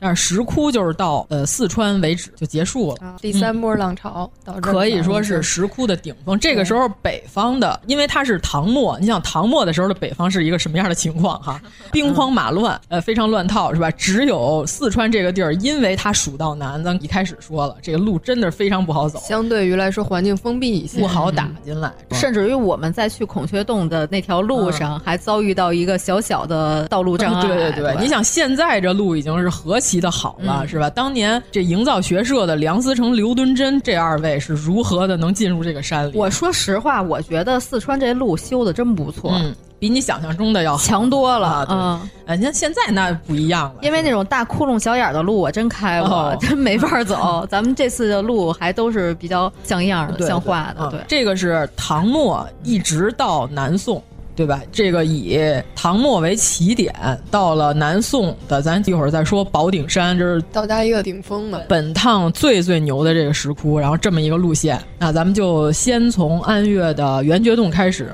圆圆洞还挺小的，我觉得。主要是之前吧，安岳是以什么出名的呢？网上有一条帖子，就是说的这个毁灭性修复，不知道大家有没有见过？一个佛像被当地的老乡们用这个油彩涂抹，是吧？这次其实我们见着了，在那个孔雀洞有几个修复好的那个、啊，呃没法瞧的对，那嗯那个修复的更荒谬一些。对对但是孔雀洞是因为遭到了破坏，遭到破坏，嗯它重新去塑了。另外的呢，安岳大家可以去搜一下新闻，那个是完整无缺的佛像被涂抹了，非常可怕，糊涂乱抹。对，糊涂乱抹。所以说，安岳是因为以这个出名，但是安岳的佛造像石窟，就是中间咱们在圆觉洞和千佛寨的时候，几乎有一种吴哥窟的感觉，嗯因为它有很多树根和佛像已经深深的缠绕在了一起。难解难分。 对，那个树根包住那个佛头，那感觉，哎呀，激动人心。我当时还说像《鬼吹灯》里边的剧情，对对对在严后来老师世界里被妖老师制止了，说这是佛像，不许乱说。在严老师世界里，这个就是《鬼吹灯》和亲王那书叫什么来着？古董局中局，啊，对，古董局中 局，对胡八一大战那个什么枯树藤 怪什么的这种，对，真的是空无一人的山林里面，嗯对吧？你在这些佛像面前，呃，那是非常感嗯动的。而且就是有一个最明显的特点，就是安岳石窟佛像菩萨头上开始出现了这个花冠，这个在啊北方的菩萨头像里边非常少见，这个牡丹纹。嗯对对对啊，这牡丹纹是怎么回事呢？是因为在唐朝的时候的牡丹属于皇家特供的一种观赏植物，民间是绝对没有的，不允许你家种，根本就。所以说那个时候民间不流行这个牡丹纹饰，等到唐末和五代开始，一直到宋初，旧时王谢堂前燕是吧？飞入寻常百姓家，牡丹纹开始，牡丹被民间大规模种植了，它才能出现在菩萨的花冠上。所以说最精彩的就是你看菩萨头上那些各种牡丹纹的冠饰，北方的佛造像都很少这么大的花冠，因为咱们在西安的时候也看了。是吧？子长，然后中山石窟那些就是完全不是一个风格了。所以说那会儿说簪花仕女图是不是真是唐代的？唐代不流行脑袋簪这么大的牡丹，那个可能是后来补会的。宋代时候特别流行簪花，男的女的都喜欢在脑袋戴巨大的大花儿。啊，西门庆 还是杜楚人演的西门庆。那版簪花是注意到了，但是男子是必须戴冠的，啊、他头发露裸露在外面是不太可能的，就是花都插在帽子上。现在裸奔头上戴那 种， 对对对，相当于光着屁股， 然后在裤腰带上别两朵花儿， 非常荒谬啊！裤腰带系哪儿？这系在腰上啊，骨盆在就行。怎么这里还有 callback 金广发呀？大家不看金广发，可能不知道那个骨盆是怎么回事。骨盆丢了， 我的骨盆丢了，不能找给您零钱，对不起。 给了一百盖，找一张七十的，确实没什么道理啊。来说说哎圆觉洞吧。嗯圆觉洞就是一进去有三个非常显眼的、啊嗯巨大的，有六米多高的三个宋代的石雕，对，都非常的精美。嗯两个观音，一个释迦摩尼，释迦摩尼。观音呢是不同的造型的，一个是拿柳条和净瓶对的，还有一个是手持一个莲花手观音莲花的，对，莲花咱们从底下看嗯不是很大，但是一整块莲花重量有一百斤，有对哦啊，莲花手它有一个重要的工艺特点，就是它的袈裟其实是支撑了那朵莲花，那莲花是一整块石头雕出来哦的。对如果说它单独那么雕的话，它那个莲花茎如此之细的情况下，时间长了肯定会风化就掉了，嗯掉了所以它要用它的袈裟支撑它。你看的时候它非常飘逸，其实它是有力学的一个精妙的原理在那儿的嗯所以你现在能看到它完整的手持莲花观音像。嗯对，而且这观音身上的这些环佩呀、璎珞呀，都非常嗯的精美，就是颜色也还能看到一些。整个圆觉洞是一个叫杨世清的人带领后人开凿的。这个我搜了一下，在安岳当地的杨氏族谱里头有这个人，但是具体的介绍就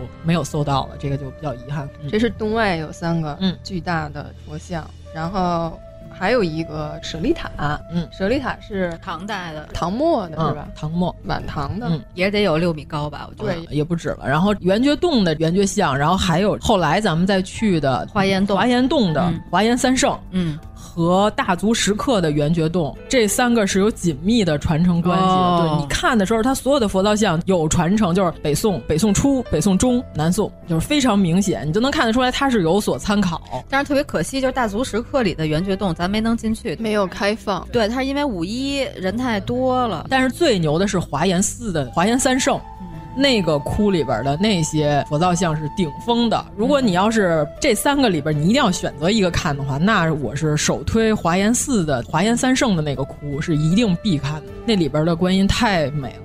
卧佛寺是我们这次首先因为是路远，我们给嗯就是取消它了离其他的几个点儿更远，嗯整个安岳洞窟分布有点像个哑铃，呃就两头嗯是吧？两头儿、两头儿颤当木件 儿颠，对吧？有两个密集的两片儿，中间是一条线路。哑铃两头儿咱都去了，这边是比较集嗯中，离大足很近。对，几个点儿也比较集中。卧佛寺那边离得更远，而且只有那一个嗯单独的一个对就是卧佛也是因为在修缮，和毗卢洞一样，所以我们这次就也进不去嗯呃也舍了嗯啊。以后等到它修好之后再说。呃，而且卧佛寺有一个最大的特点就是释迦牟尼涅盘图，嗯所有的都是朝咱们的方向看是朝左卧，对吧？你看大足顶上有一个巨大的释迦牟尼对涅盘，是吧？他的头也是朝左的。嗯全中国只有卧佛寺的嗯是朝右卧的。嗯在网上图您可以看到，那个是唐代的，然后嗯那上面所有金刚都非常生猛，很明显的唐代嗯的对风格啊，对跟宋代的就感觉完全不一样。嗯宋代的好像更柔飘和逸更飘规逸整对开帘儿也更汉化一点儿啊。那个卧佛为啥它朝右嘞？是因为它的山是右边高左边低，依视而建。对对对对，嗯它是为了一个视觉上，嗯那你不能让脚高头低呀，那看着别扭。对，因为这次咱们看到好多高大的佛造像，都是头非常巨大，嗯然后呢，身体相对来说要小一些。对，嗯，然后其实它是因为呃磕头的时候，对对透视的 你关看系起来对有一种压迫感压迫感、威严 对嗯 而且你在朝拜他的时候，你在办水陆法会的时候，你是跪拜在佛的跟前的。你看所有的那些像的时候，这个时候透视都是正常的、啊，它比例都非常正常。但是咱们现在咱是以这个审视艺术品的眼光，而且它这个楼它还给你盖的，让你能平视那些佛像。过去不可能有这些东西，就是让你站上台阶儿了，叉着 腰是吧？然后撇着大嘴的，哎，你看这设计怎么样？呃，不会让你以这种角度来看这些佛像，信徒的角度是吧？咱们是抢救性参观的角度，而且真的是抢救性参观。因为这次回来，我找了好多当时梁思成先生拍的照片，他那个彩，他拍的时候非常全，非常清晰。你想，他去的是一九四零年的时候，他跟刘敦桢一块儿营造学社去的大足，到现在才过多少年啊？这彩都快没了，八十年也不短了。问题就是从他刻好到现在八百年，嗯，那倒也是。从梁思成拍到现在八十年，嗯这彩都已经剥落很多了，对吧？一定要抓紧看，再过二十年，哼，不知道得什么样，是不是？没事儿又粉刷了， 粉刷应该是不太可能，他只要进入国宝级的，不是保卫的保，是保护的保。对吧？有这个国宝、省宝这个级别，它只要够国宝了，就不会让你轻易地再动它。嗯，下一个应该是千千佛佛寨寨啊，千佛寨哦，千佛寨当时我们嗯在山上啊，嗯，然后它是那种零散在山上，有好多洞窟哎的那种。这不是前面有个车挡着咱们是千佛寨， 啊，山上有一石棺，结果波波非得要在里边躺一躺，赶紧给波波揪出来了。我们说哎，这不吉利，不吉利， 不吉利。不是波波当时没注意这个，是旁边有一小朋友说我要躺一躺嗯啊波波就说开那始我也要躺， 啊跟小朋友开始一个内卷，小朋友的这种 battle 的开始，不对知道为什么。嗯，那小孩他爸爸也说，那不吉利啊，不要说这种话。就那石棺还挺原生态的，就是直接在露着山一半儿对插在土对对里对。刚开始是没有看出来是石棺，后来仔细看了一下，对有棺盖儿它有槽儿，然后能看出来是石棺。那是果，嗯啊，对，果外面里边的棺已经没有了，应该已经时间长了。这就是所谓的半埋黄土。对对对， 就是它已经露就出是来斜了插在山体上，有一面板儿已经没了，就是你看着的是一部分。呃，无论是腐朽了，还是可能是被盗墓贼给弄走了，反正他现在就是裸露在外。嗯，您可以看到藤蔓缠在佛头上，因为这山上有很多树，那个树都野蛮生长，那个根全都长得像爆炸似的扎在那个岩石上。而且唐末到北宋，嗯佛身上的璎珞还是非常满的，巨华丽，通身璎珞。嗯到了南宋的时候就非常简化了、啊啊。呃，您就是在千佛寨看完之后，您再去大足，您非常分明的对比，就到大足的时候就只有前胸这一点儿了。到北山的时候，咱看水月观音特别华丽，就是它还打背光，咱们还以为哦哦哦那个啊，所以在水月观音身上那真是通身璎珞，无比华丽啊！而且华严洞里边，华严三圣最明显，他头上戴的是宝冠和这个赠带，就是你看有好多观音，它后边有两个飘带， 嗯，直着朝天上飞，嗯成一个那个鸭字形，丫头的丫。外字形，外啊，字外字嗯形啊，它就表现的是这个璎珞飞起来了，还有它头上两边的修饰。你看宋代的所有那些皇后的后冠，其实它就是仿造那个刻的，它那个花冠就是非常精美，而且头上已经开始有牡丹。当时分两种，一种是荆花，是从洛阳来的。然后它那个叫多叶荆花，就是好几层层层叠叠的牡丹，就是咱看那种大花球的那种。还有一种是川花，川花就是单层牡丹，有的时候你会跟芍药混，但是现在可能比较少见了这个品种。荆花为贵，川花为贱。后来的菩萨头上就都是那种多层的多叶牡丹，就是大家可以好好的分辨一下。根据这，就是如果你不确定它是什么朝代的佛像、菩萨像，你可以根据这些特色来分辨。千佛寨是一个免费的景点儿，咱们这次好几个都免费的，而且买门票得十块，十五块看国宝。对，对啊。嗯，华严洞还说一下吗？环洞，我觉得比较猎奇的是，它那个洞窟上面不是有个巨大字儿念？嗡对，嗯六字真言的第一个字对，嗯嗯，嗡嘛咪嘛咪吽 那个。不是 俺， 俺不是金光，还是金广发。 这个有两个窟可以看，一个是这个华严三圣，加上非常精美的十二圆觉，里边有一个白衣观音是我最喜欢的，超美，太美了，简直。旁边儿上楼之后还有一个洞，是一个世道如三教合一的，里边儿你在佛教的殿堂里竟然可以看到孔子，对吧？就是非常猎奇。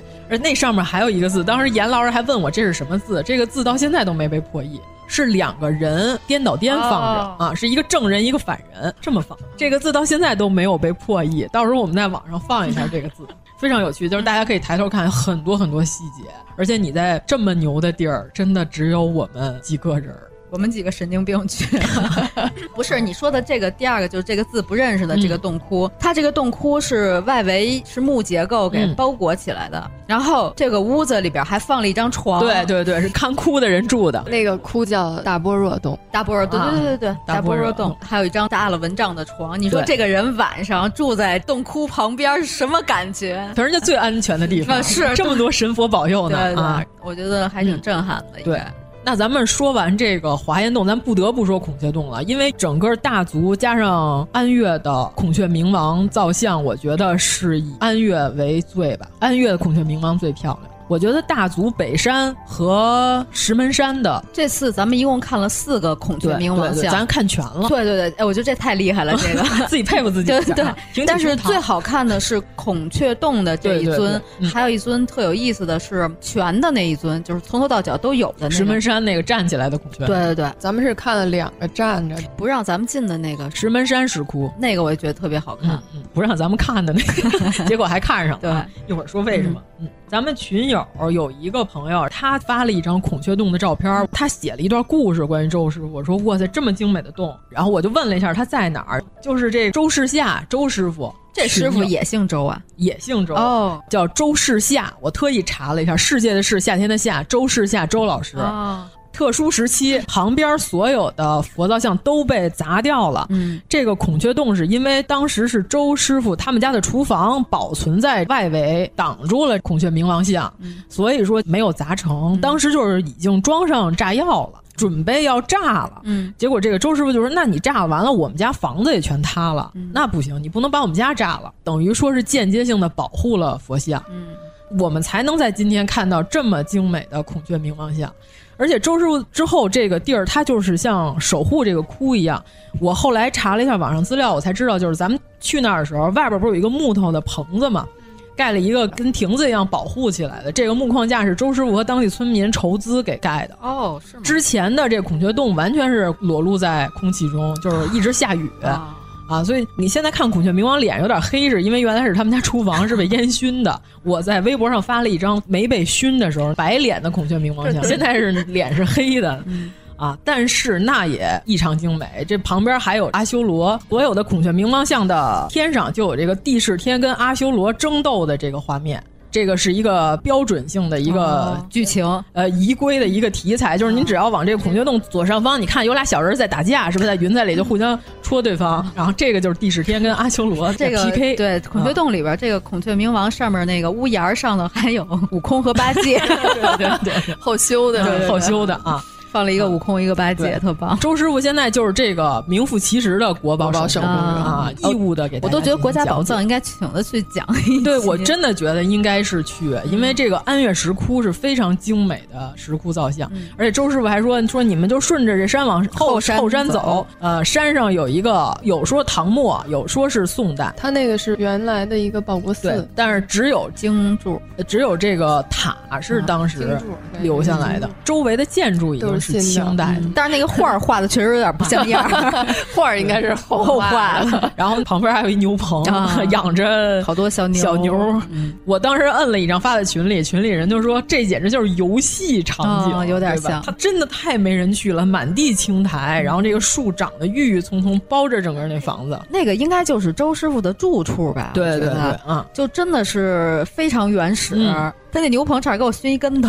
我围着这个石塔照了好几张照片，啊嗯这一定要拾级而上。就我们差点就没去，因为我们也着急赶路。咱们那几个在那儿看的嗯人，后来就两队人就上去了，其他人就都走嗯了，就不知道上面还有一啊个对，我们顺着那个山路往上走，刚开始是羊粪味儿， 然后走到上面是牛粪味儿，反正就是味儿挺冲， 对对嗯对，够味儿啊！但是还是山路挺清幽的，就是那对对对对都是那种边上都是大长竹子、对大对粗都是那种子竹种海嗯对，啊，上去就是游戏场景一般的这个世界，特别美。不闻味嗯儿的话，特 美。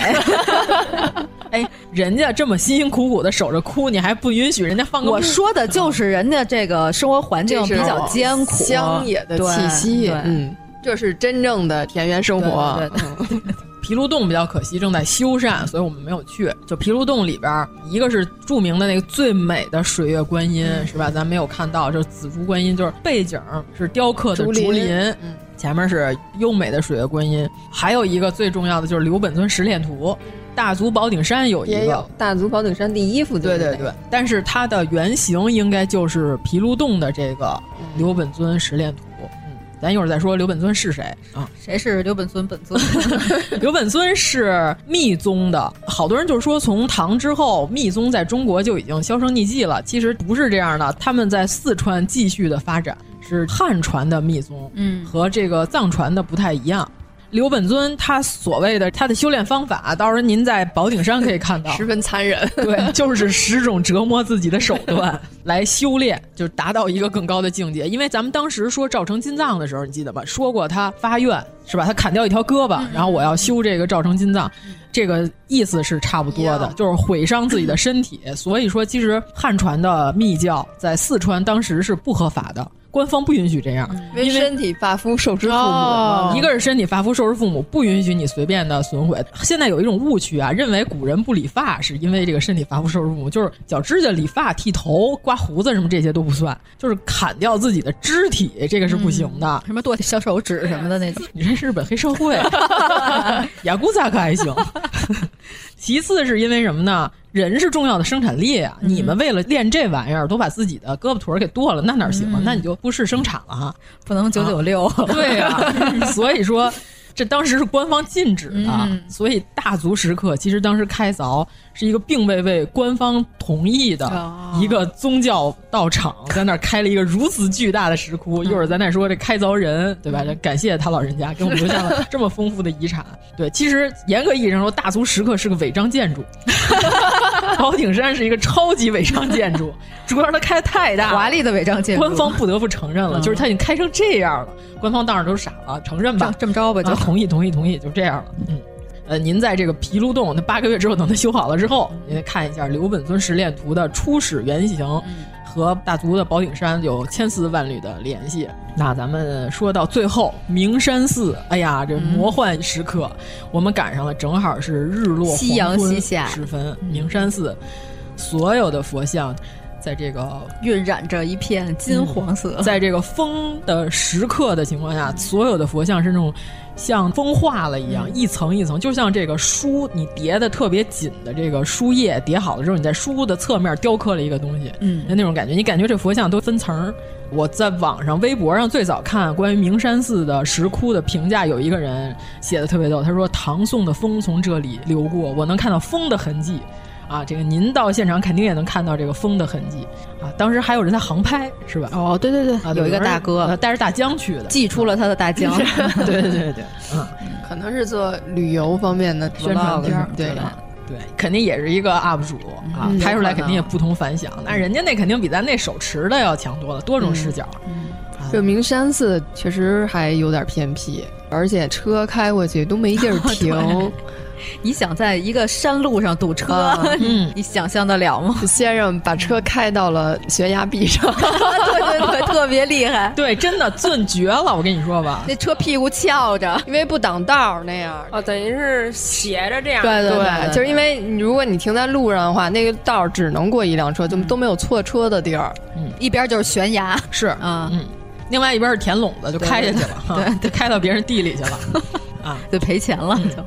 明山寺它所有的石窟不是在建筑内的，是围着这个山嗯整个你围着走一圈儿寺，。啊它这个寺底下就是山石一圈儿雕对的。，这个是我们这天的最后一一趟。嗯你真的看到明山寺这大门，你就有点不想往里进，你知啊道吗？是一个粉色的、非常奇葩的一个建 筑。对对，对，那建筑是后来的新建筑，嗯对但是它主要看点是它的石窟，对对您一对嗯定不要进去，就在底下围着这个山走一圈儿对，看看它这个整个的这个风貌，哎，太漂亮了，嗯真的是太漂亮了。安岳，我本来我排的排行榜就是第一肯定是毗卢寺，第二是华严洞，嗯，第三就是明山寺。明山寺跟华严洞我可能能并列，我觉得是不同的风格、不同的美。像毗卢寺，它是有故事情节的，对对对有场景的，然后非常细致的一个组图的那种。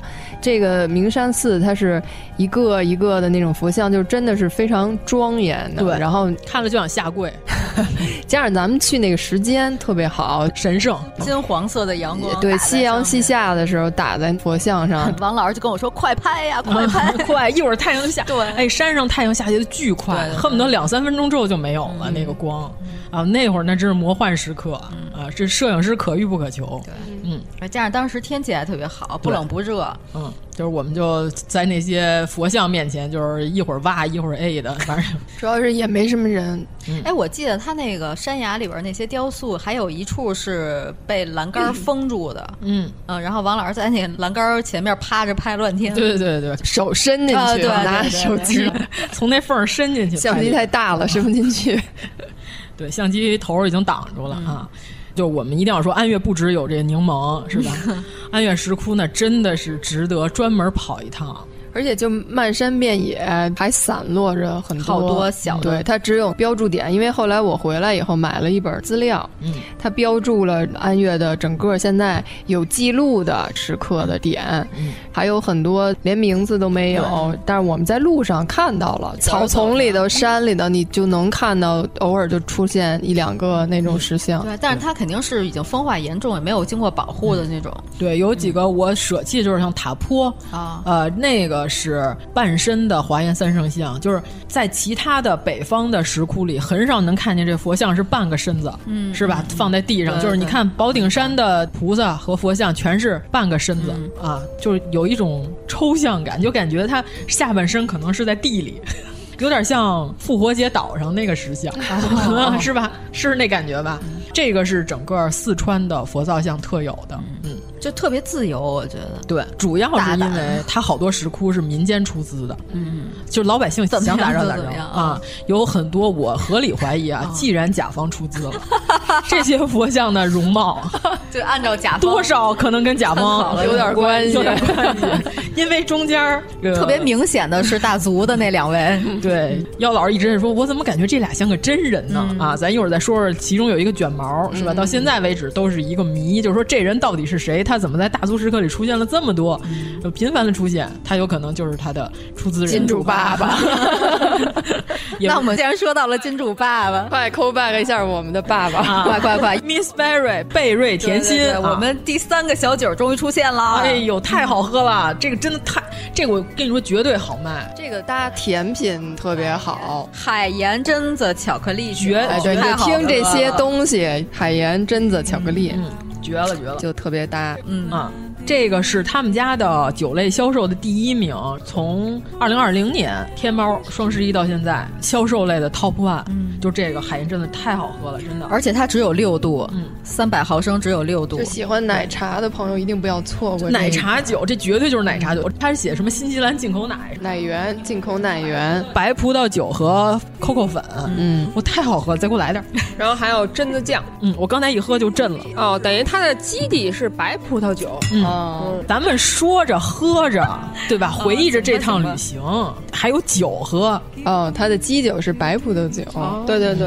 那就又有酸度，然后又有甜的，白葡萄酒就会有一点酸度，就海盐中和了，它会让这个甜没有那么的腻，这个确实做到对了。而且其实海盐也是提升甜味儿的，让甜会有一种甜鲜味儿。对，嗯，而且这个零白砂糖啊，这不含糖，我看了。嗯，零白砂糖、零防腐剂、零色素，哇，它用的是全脂奶，不是那个什么植脂末什么的那些，嗯而且是奶油奶油。嗯进口的奶源，进口的奶源，嗯，就是白砂糖绝对为零，虽然喝着是甜口的，然后但比是它比较安心，比较健康。嗯，口感也很好，这个搭甜品应该很好。嗯而且我觉得它这看起来很浓稠，对这个真的适合女生了。哎，但是啊，我觉得咱们三群的那些男子们们，男子们儿， 男男子 们和姊们们，谁说的男的不能喝奶茶酒？是不是？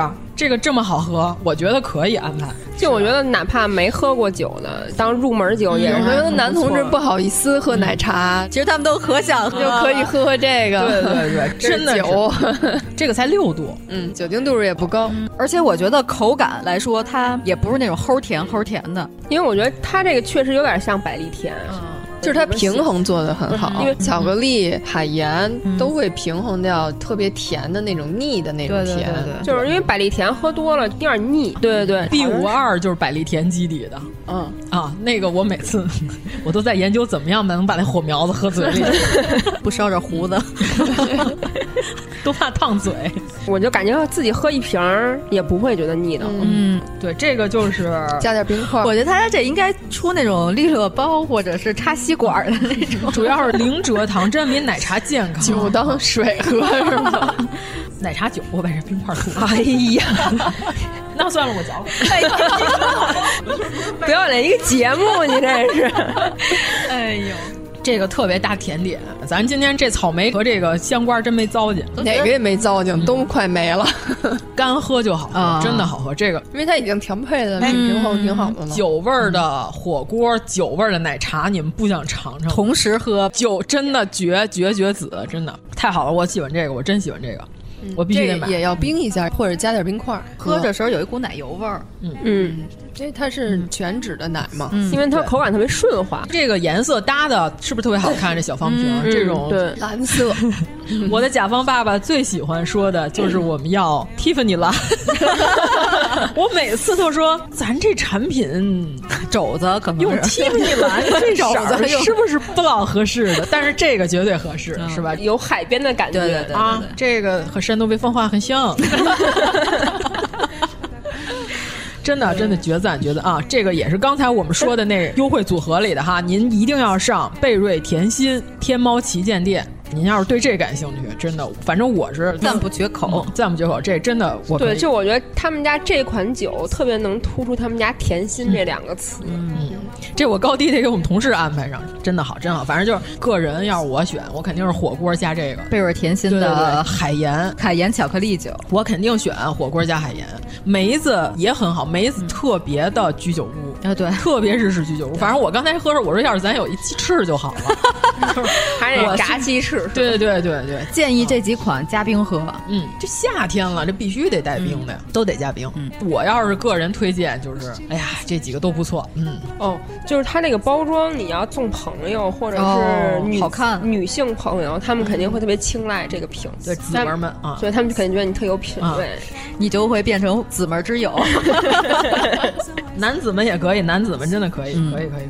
哦，现在我们基本上三瓶即将空瓶，真的，我们就这么录节目这会儿，三瓶酒没了，我天！甲方爸爸，你记少了啊！我跟你说， 是就我们这酒量， 我这酒量有所增加啊啊。行，那咱们接着说到第二天的大足了哈。第一天行程完了以嗯后，后来咱们开车到了大足。哦，到大足以后就差不多七点钟左右了吧，嗯先去吃了个冰我棍给儿。我给你们安排了一个冰那个冰粉太好吃了。咱们说一下他家名字吧，反正如果您要是去大足玩儿，在大足住一晚上的话，嗯县城里真的这得安排。他们家凉虾就是我第二天跟严老师在重庆嗯也吃了凉虾，街头卖的。就完全不行。我就说大概这俩的区别是什么呢？我说大足的那个凉虾是张玉琪，重庆的凉虾是鞠婧祎。不是我们去重庆吃的，就是洪崖洞附近的小摊儿上哦的，就是特别景点儿的那对对种，对并不是说重庆的凉虾哦啊不对，好那吃可能其他地方有更啊好的但是凉虾景点儿的可能会差一点。对我，啊我就说在大足吃的跟洪崖洞吃的凉虾比，就是大足的是张雨绮，就然我后们五个人要了五个口味，王老师一人要 了俩。 对对对。哦，对，要俩。啊，我要了一甜豆花儿，那甜豆花儿太好吃了。然后妖老师要了一里头带蜂巢的，然后我形容完了，严老师当时秒懂，懂自懂，就是那种，他就告诉我说，哦，我知道了，那就是昨天那个特别有韵味儿， 口感很丰富，啊，给有粒声，这就比较扁平，就是说这个吃起来有一种四千年的口 味儿，就没什么回味，是吧？呃，这个出的图是漂亮是漂亮，但是品起来就您加了我们的微信，咱在我朋友圈里都能看见这些东西哎，咱们吃冰粉那家的名字也特别的符合今天的主题啊，叫什么？它叫甜心咸生。哦，哎呦，你看看复合的、嗯是吧？不能是单一的口味儿，啊如此丰富，对吧？今天这三款就绝了。嗯行，那咱们来到大足了，哎，但是我中间想穿插一下，咱们在安岳吃的那个街边小馆儿也特别好吃。嗯，川菜。我们的对评价就是在重庆，无论是在重庆市内还是在沿途，你随便进一家馆子，我觉得都对不难吃啊，。精装修的永远比不上苍蝇对馆。对对对对对 对。苍蝇馆子永远的神，我跟 你说啊。我们五个人大概吃了不到两百块钱，哇塞，简直风卷残云，对就是上一道没一道，上一道没一对，我道。们上来就是吃兔兔那么可爱，当然得对来一个辣兔兔。波波也能吃吗？都是能吃，波波毫无障啊碍，因为波波去过好几趟四川了哦， 所以他就能吃辣，我感觉波波比我还能吃，比你能吃啊。嗯，他在家也吃，行，那咱们大足严老师第一天进去之后，他就震了，震了啊他在里边就是一直在发出我我我的这种声音， 没见过，你知道一直吗我？就没见过这样的，目不暇接。对对 对对， 目不暇给啊， 满天神佛，而且他做的特别有层次感，嗯大大小小错落有致。然后是我想哪儿怼一神仙，我就哪儿怼一神仙，根本就没有什么对称，根本没有这些障碍。嗯整体还有一个故事性的串联，就是特像一个连环画儿。嗯，主要是我们当时到了那边，我们就幻想了一下，当时梁思成发现这些东西的时候，肯定高兴的满地打滚儿。就是所有咱们国家之前的比较有名儿的，像麦积山啊、云冈啊、龙门啊，还是敦煌啊，所有这些石窟都是有政府出资修缮的，是吧？所有石窟都是有这个皇家资助的，或者是地方的呀。呃，每个窟都有每个窟的这个不同的人出资建的，只有大足就是一个人。赵志凤，赵志凤，他就是一个沿袭了这个刘本尊，他修的是汉传的这个密宗，密宗对，嗯是他一人之力、一己之力发愿修的。所以说，好多人看完这个都震了，说这竟然是一个人主持修建。你想，他脑子里有一个何等的图景，就是在山上就这么一个，而且还是非法的 和尚，对吧？他没有拿到国家认颁证儿对他没有国家认证的出家的文凭，没有二十 万，对，因为他买不了野佛牌照。 他信奉的这个教派在当时国家是不承认的，那不允许你哦对对们对嗯毁伤自己的身体。就靠他一个人儿，赵之凤他非常聪明的一点就是他把宣传孝道的整个的这个石窟融入到大族里边儿，获得了当地政府的认证。嗯刘本尊十恋图还有讲这个孝道的，就是这个东西就是跟咱们汉文化非常贴合了，嗯这一下就不一样了，呃，对吧？就当时就是大足宝顶山，小平同志还亲自在上面游览过，哦然后他来到了这个石窟面前的时候，他就说：“这个就是咱们中国的文化了。当时就连说了两句：“这是中国的了，这可是中国的了，对吧？”这个文化共鸣一下就起来了，讲的是父母生育养育你的恩情啊，然后还有佛祖成佛之前，他在世间的这些历经的这些事，对对对，嗯嗯，就是讲孝道的这一窟啊、然后，但是咱们当时看的时候，有一个最大的问题，大足宝顶山安排的咱们是逆时针游览，正常的顺序应该是从六道轮回这样看，等于咱们是反着看过来的。有一个友情提示啊，嗯就是大家要买纪念币的话，一进山门就赶紧 买，上面就没有别的地儿能买了。对对对，主要是只有宝顶山这儿有纪念币，就别的窟没有嗯了。就是所有的大足石刻，它北山是始建于唐末，然后历经了五代，然后到了北宋跟南宋，然后石转山呀、石门山什么的，就是横跨了北宋和南宋，到了大足这儿就是南宋，到此为止，中国的石窟佛造像就完结了。就是特别明显的是里边有一个，你记得吗？当时咱们看的那个大会稽金刚明王像，它只有上半身刻了，下半身都没完成呢，因为当时就是变化马乱了，北方战乱已经打过来了，就马上就终止了。嗯到时候可以把这张图发到网上，严老师可以看一下。你看、哦他身子下面完全就不刻了，就刻到一半儿，嗯，刻出了一大概的这个、把凿子扔了就跑了，，啊设计师走了，嗯就这稿儿就这么扔给甲方了啊。可以这么说，甲方欣然接受。对，甲方也没办法，甲方都跑了，甲方跟着一块儿跑。嗯，整个这大足石刻，我就特佩服一点什么，这赵志凤就凭一己之力，他能筹措这么多资金。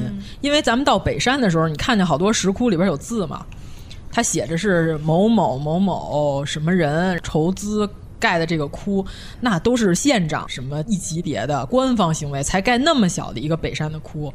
你像整个大足这一大堆宝顶山的是一个人盖的，嗯，他太牛，到现在为止我都不知道他是如何筹措到资金的，绝人。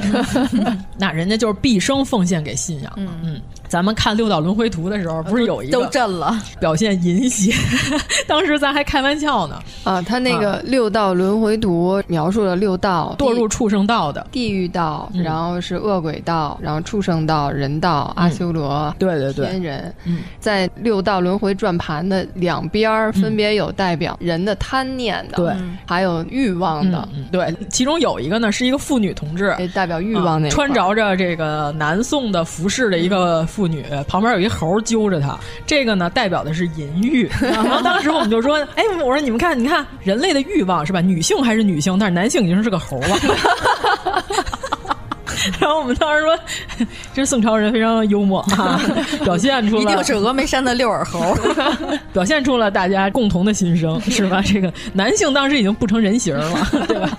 可以用一个上蹿下跳的猴子来形容， 非常 OK，我觉得南宋人有点意思。嗯还有这个木牛图是吧？咱当时说《西游记》的时候就说过，严老师都已经忘了，我还提醒他一下，就是，呃，孙悟空制服牛魔王的整个过程，其实描绘的就是这个佛教心学是吧？把这个牛从牛犯别扭心魔啊，对，到牧童降服这个牛，到人牛皆忘的这个境界跟状态，用一个佛传故事画的形式表现出来。其实所有这些佛像，归根结底是什么呢？给不认字儿的人看的。对吧？这个是毋庸置疑的、啊，是一种宣传连环画的形式。就你不认字儿，你看塑像你还看不懂啊？我把塑像做的这么大，这么威严，就是吓唬你们用的，没毛病，一点毛病没有。嗯，对吧？你这下地狱那些场景是。就是吓唬人。咱们那天不是还说嘛，不认字儿的人不可怕，嗯最可怕的是刚认识点字儿的那种。对对对，然后到处打字儿的那 些人。对对对，你说这么美妙的中文怎么搁你手里了啊，啊就变成这样 了呢？可不咋的，浪费中文。呃，还有北山石窟，就是很多人只看完宝顶山，认为大足石刻 only 宝顶山的朋友们，一定要买一个通票。当时大足宝顶山是有一个通票，北山加宝顶山，嗯北山是只需一三五元。对，大足石刻其实梁思成先生当年啊，梁思成最欣赏的就是释迦牟尼涅盘的那窟。呃，梁思成当时有一个评价，他就说《涅盘图》，他说是真容伪句，就是为国内首选。就是说，全中国所有的《涅盘图》都不如这一句，这太牛了！就是因为他没有刻出全身儿来，表现佛像巨大，是吧？嗯他玩了一抽象那块的，就是身体都藏在山里了，就是影影绰绰那种感觉。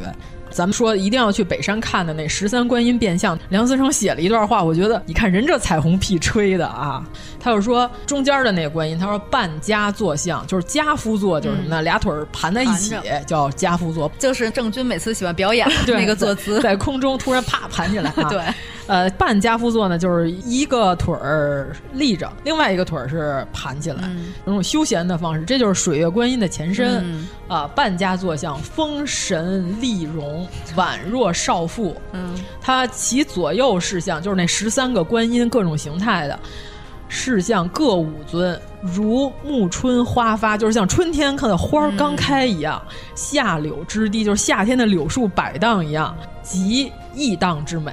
佛像至此，可谓已入魔道矣。就是说，他已经不是佛了，他已经是魔了，嗯能搅乱人心了。对你看完之后，你完了，你就从此这个佛像就已经走入了一个歧途， 已经是让你心里产生乱糟糟的想法了。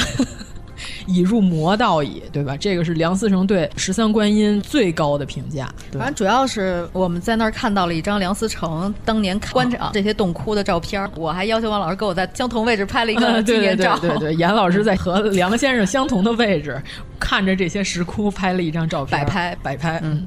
啊，对，但是和刘敦桢先生，咱一定要说，这个营造学社是咱们中国古建筑研究的一个非常牛的一个组织，对吧？一九四零年，那真是抗日战争如火如荼的时期，打得最厉害的时候，梁思成先生真是就是为了冲着保护这些东西来的，那是真保护嗯啊！对，也是想留下一些影像和记录的东西吧，就是怕打仗这些东西到时候嗯没了没有了。他拍的时候，所有的彩画都在，就是当时的虽然是黑白照片，但你能看得出来比现在要好非常多啊。对，咱是不是还得说一下关于宝顶山这个千手观音修复的问题？嗯，有好多人就说千手观音修的不好，太新啦什么的。呃，首先我们要说啊，千手观音，你今天看到的绝不是八百年前的它第一次的样子。嗯，千手观音光绪年修的是最后一次。嗯你现在看的那个彩，它是光绪年到现在的，就是在它最后修复之前，它已经不行了，它有各种的病灾害，就是发霉了。你想光绪年本来财力就不够了，那个时候贴的金箔本来就有问题，它有好多霉。如果你不采取最好的方法来修复，有可能再过几年这千手观音就没有了，因为当时它的眼皮都已经快掉了。好多人就说为什么不修旧如旧，让它跟旧的一样？呃，首先当时千手观音他们是取了两个手臂，在这两个手上做实验，嗯我们要把这两个手做各种实验。现在用的是最优方案，啊嗯不是说保护的跟那个没修一样就叫好的。呃，已经是现在所能做到的古建研究最佳的方案了。而且嗯网上那些就是什么义乌小商品批发怎么这么亮，那是他们照相能力不行。到时候您再看我们拍出来的，那其实啊完全不一样我们拍的非常高级，那个质感。对我们现在就是保证过了一百年之后的人能看到的，它还在，它坏了，它烂没了，它手都掉了，是吧？它好多法器当时已经技术了，有几百件儿，因为它是一千零多少只手嘛，七吧，啊如果我没记错吧，对，它有很多法器都快掉地下，你看它掉地下摔碎了，你还看啥是吧？你吃啥喝啥，臭美啥是吧？这是赵本山的词儿啊，然后所以说是经过了严格的各种科学方案的扫描。然后记录，而且每一个手我们是用什么工艺修的，我们都严格的写下来了，就给几十年之后如果有机会再大修的人，给他提供了详细的资料。但不像光绪年都胡修。最有趣的就是刚才那释迦牟尼涅盘图，其中有一尊，呃，原来是个武将，现在修成了一个文官。来来来，我给你们看一下，这特别有意思。你看，这是梁思成当年拍的，你看现在是这样的，是不啊这是是怎么做到的是不是很有趣？嗯换脑袋了、啊！看头都变了，原来是个武将，现在是个文官了，因为那个头没了。就重修的头，它只是根据资料显示，或者说根据佛教仪轨，这儿应该是一个这样的头，反正挺有意思。就是很多造像，你看当时梁先生留下来资料，你再对比现在都挺有趣啊。这一九四零年和二零一九年修好的这个就完全不一样。然后宝顶山那块儿还有一组，就别的地方见不到的，就是那最佳保安 图，哦哦，呃，八部天龙是吗？嗯，就都是护法金刚，嗯，就最全的一个，八部天龙其实就是呃佛祖的保安团是吗？就是护法嘛，啊保安队， 就是等于一进山门你就看见石头保安。嗯嗯，咱可以这么说哈。保安旁边就是那木牛图和六道轮回，我记对对得是对对这个顺序。啊而且我觉得他那个造像特别有特点的是，你会看到有背对着咱们的人，嗯嗯对对对涅盘图里头有，就是背对着，对，然后整个大足石刻就是经常出现那个卷头发的人，有人说那个是刘本尊，有人就是说他可能就是赵志凤，长得特别像孔连顺的那个是吗？这个一直出现，因为好多人研究了半天啊，我说的也是他，对，嗯，对，就是因为后来赵家洛也同时考察大足石刻，在抗日战争刚刚结束之后，查遍所有佛教典籍，不知道这卷毛是谁，就是这个人到现在为止是个谜，他到底是谁？然后就有人就怀疑是赵之凤自己。咱们进去之后不是看有一个毗沙门天王，你还记得吗？就有一有有个有特别有有精美的毗沙门天王，有有有，这就是伪我还跟你说呢，啊这是那功德 箱， 嗯，就是伪军记，当时花钱开凿的，就是因为当时唐末大乱了，皇朝起义乱七八糟的，这个毗沙门就是相当于守护神，就是整个大足石刻的第一窟。嗯，伪军记俺的毗沙门同志， 就是他们俩人都在这儿啊。对，然后主要就是里边儿咱们看了有一窟一直在发光，当时我们以为产生了神佛现 象，对我们以为有什么光学原理，后来发现是他们夜游的那灯忘了关了。对，我们就在那儿，从我们光若隐若现，对它不是那种特别强烈的光，又是白天，对就是你啊仔细看才能看出来那个光在那闪。对，先开始妖老师跟我说观音显灵了，我说什么什么玩意儿？我说给我看看。我们赶紧把药老从地上搀起来，磕了一百多个了，是吧？ 不是，主要就是在那个头光那儿有一个光圈儿， 反正还挺有意对我思的。们嗯当时都震惊了。研究了半天，后来觉得它闪的这光频率有点儿太规律了。 旁边后来有一个别的游客的旁边的小孩儿过来，嗯，说我没看见呀。我们就想，是不是只有我们能看 见？ 我们就是完了，你没佛缘，你知道吗，孩子？然后后来不能跟你聊太深，就是我们当时就直接就是拒绝了他， 就是说你看不见，那是你机缘没到，你知道吗？你看我们就能看见。后来我们去问了工作人员， 工作人员说：“哦，那可能是那个激光那灯忘关了。一切灵异现象都可以解释，我跟你们说。又是一起走进科学的世界。北山有一块儿也是拦住了，咱们进不去。就是后来我回来在网上查了一些资料，就是买了一些书看了一下，它叫《转经轮藏窟》，那个窟也是非常非常精美，就好多现在研究石窟的人员都说这个窟是宋代石雕艺术的顶级作品对了。，我们只能在外围，对，因为它那最里边个是看不见的，对它锁上了。它那个道儿比较小，它可能怕游人多会损坏这个雕像。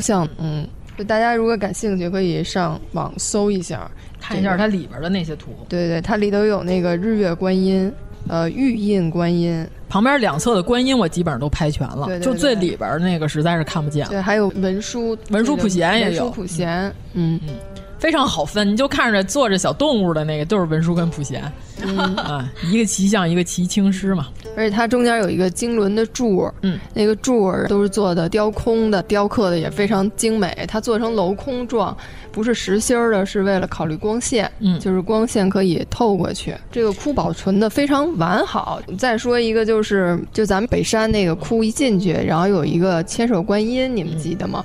它旁边有一张四几年的时候刚发现时候的照哦片儿，它还是非常完整的，但是现在就是手全部都没有了，被就是砍了对，被人而且偷就是了你从它的那个切口明显就会看出来是就被切走的非常整齐，因为就是挺可惜的。对，北山还有一个著名的石碑，蔡京写的，嗯蔡京写的那个碑额，啊，蔡京的亲笔的手迹传世的非常少啊，毕竟他这个名声不是非 常好，但是可以在北山看到，嗯。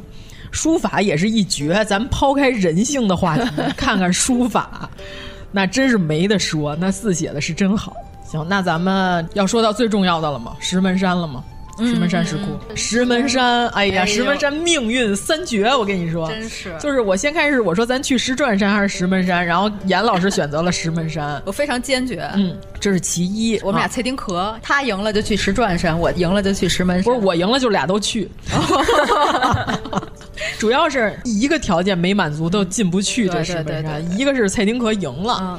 其次呢，是我们到了那儿敲门，人家那里边文工管作人人员员就说我们这儿不对外接待，然后啪着把门关上了，我们就说进不去了，嗯我们就在那踌躇，在门口踢石子儿。他们几个就决定说，那咱走吧因。为那是一个不对外开放的一个文保部门，但是它石窟非常精美。后来我说不是不行，我说我想进去，得搜搜一下嗯 我得搜搜进去。我说咱现在开始想词儿吧。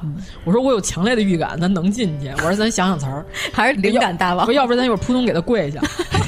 然后后来呢，正在那儿说的时候，从远处就进来一大哥，带着儿嗯带着儿子进来了。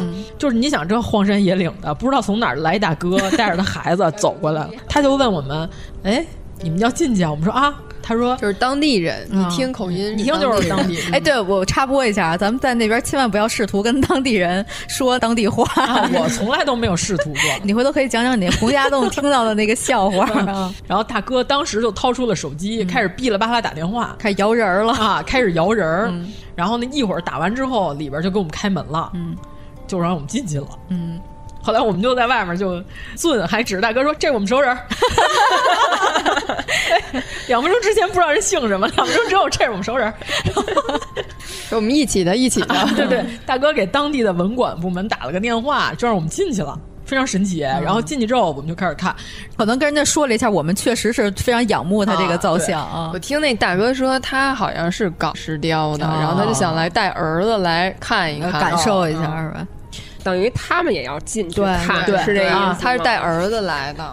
嗯关键人家才俩人，一个大人一小孩儿，我们后边出溜出溜五个人， 就真的溜达他的儿子对这个时空根本不感兴趣， 我都能看得出来，他们家孩子就看了也就两分钟就走了，然后就我们在那儿疯狂的看，疯狂地嗯拍 对，疯狂的拍。然后呢，你想这三个必要条件啊，如果蔡丁壳当时我们没直接先去这儿，先去石转山，我们肯定碰不见这大哥。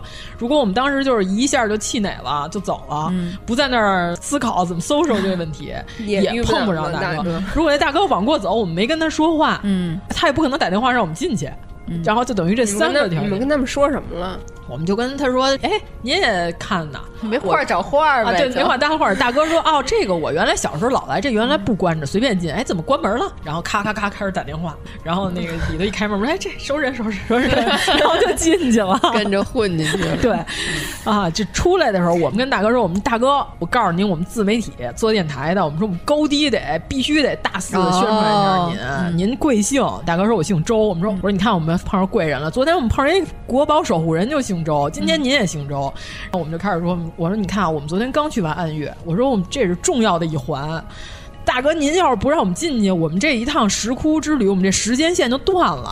就主要大哥听咱们是北京来的，那啊对对哦么立刻就 远开始跟咱们说哦普那通个话对我们就说，您这给我们这历史重要的一环给续上了，大哥，您知道您这什么样的高度和形象吗？让大哥当时就，哎呀，不存在，不存在，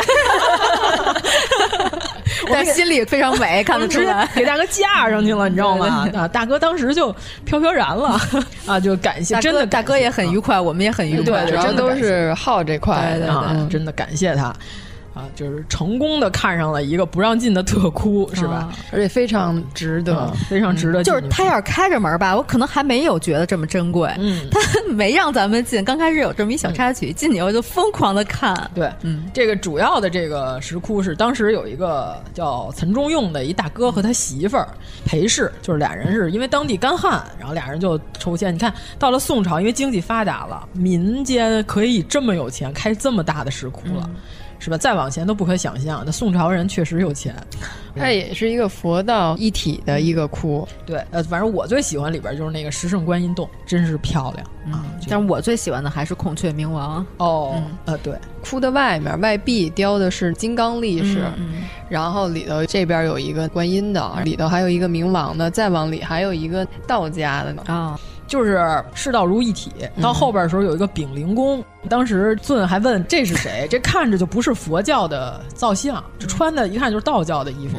后来一搜是丙灵宫是东岳大帝的哦三郎，他的三儿子和三郎夫人。呃，我在网上搜了一下是永泰公主，但是我觉得可能跟唐朝的那个永泰 永应泰该没什么公主关系啊。好吧，它这个孔雀明王也是一个站立的孔雀，嗯就是跟那北山的那个吧，对对对就是差不多。但是它不一样的地方是，这个是一个传道讲经的孔雀明王，嗯就手里拿了一本经书。对，也有鬼子母，嗯啊，都是都是老熟人儿，反正啊，嗯继承办的啊，都都认识，都认识。 小七主播都惊了，怎么还有继承办？说说吧啊都他说到这儿他一天吃五百个小孩儿，还不是继承办吗？ 当然，现在就是开放二胎了啊，这个鬼子母也改邪归正了嘛啊，对后对，来鬼子母后来改邪归正了，对吧？这个变他一成守护小孩儿嗯啊，了他一天吃五百个孩子，然后释迦牟尼就把他的就一个儿子给藏起来了，藏起来之嗯后，鬼子母就发狂啊，说找不着孩子着急啊，这释迦牟尼就说说你那么多孩子，你丢一个你就伤心成这样，人家人间的孩子，人家有时候就只剩一个好，你还给人家孩 子吃了。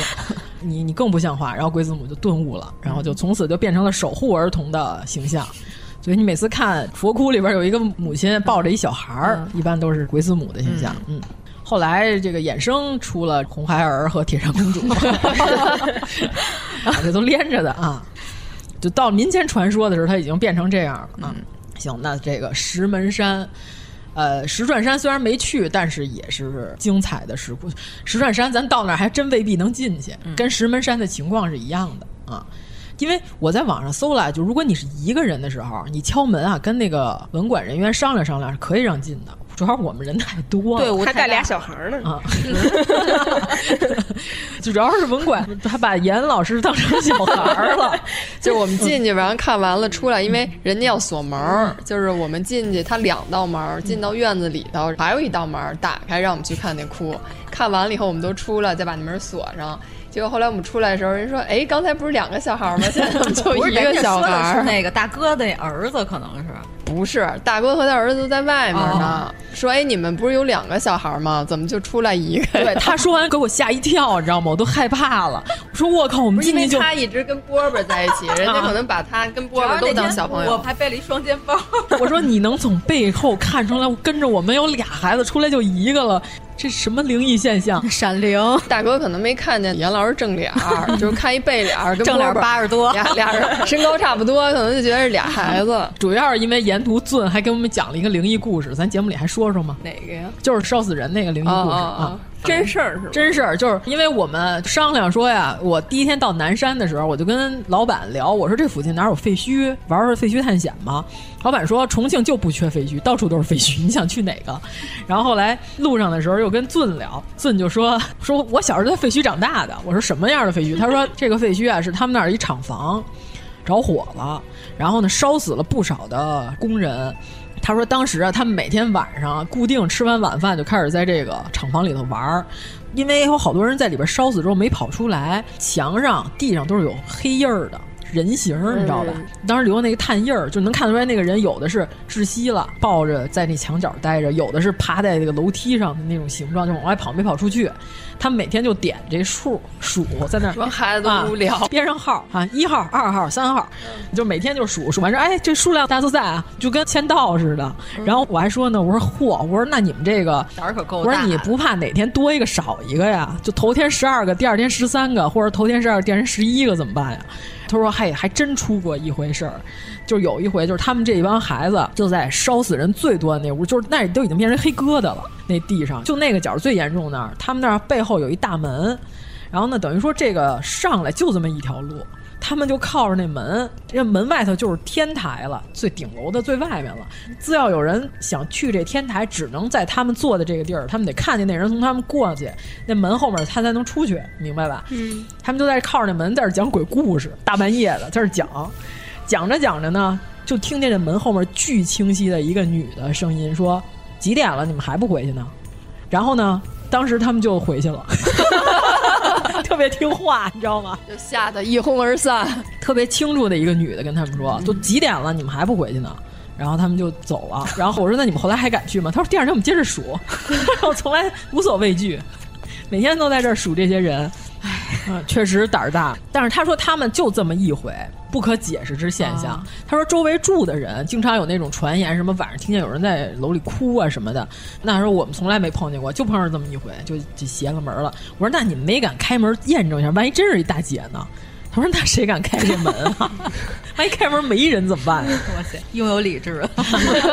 有人或是没人都很可怕。嗯对啊，对啊，就是非常听话，还不回家，哎，回走啊！就在路上还讲了一个，就是我们主要是为了让司机不要睡觉，疯狂的讲这些故事啊。司机应该睡不着，司机自己开的比较 happy。 然后那一路上房子都是那样 的。严主播跟崔老师说看废墟，崔老师说废墟跟破房子是有区别的。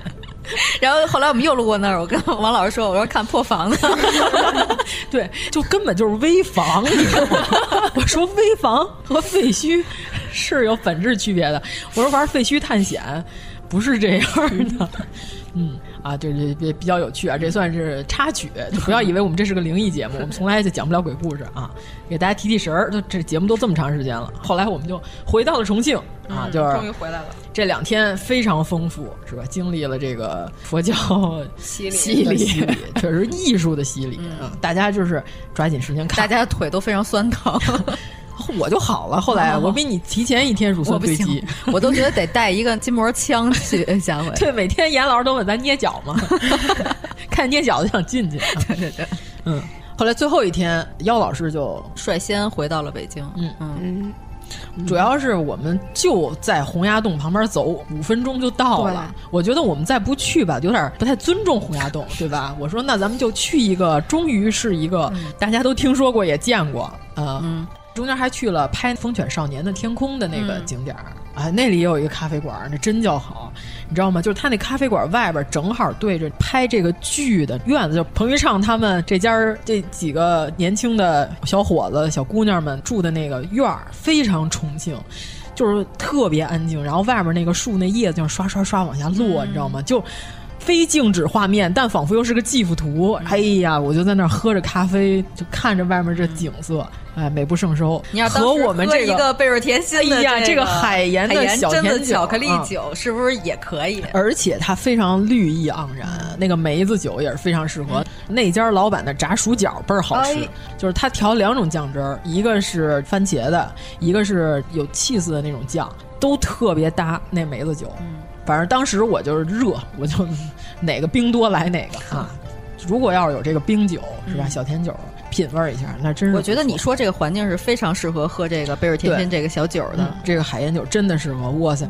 那我当时录了一段视频，我后来给严老师看，严老师说：“哇塞，这简直了，绝了！”嗯我们就是在重庆待的时间有点太短了，嗯就赶五一这几天嘛。主要是你知道我在重庆每天都想干嘛，我都说这儿要是有个模特儿让我街拍一下就好 了，下次可以约一个。太空了，就是完全是个空景，就好几 个，嗯下回可以收钱。对对对对，赚点钱咱咱高低的约起来，给收约起来啊！啊！对这个好几个穿着校服的这个假装年轻人的这个看来岁数也不小的人， 哎，对我觉得重庆穿 JK 特别多啊，在那拍写真嘛。三大类就是 JK，、还有旗袍、嗯旗袍对对对汉服、嗯汉服我倒没看见几个，汉服有有好多呢，那景点儿有，哦嗯老君洞里边有， 我的妈呀！这比较配合呀，古典嘛，是吧？ 我除了看见一个道长大哥，他是真汉服， 对是他那是工作服。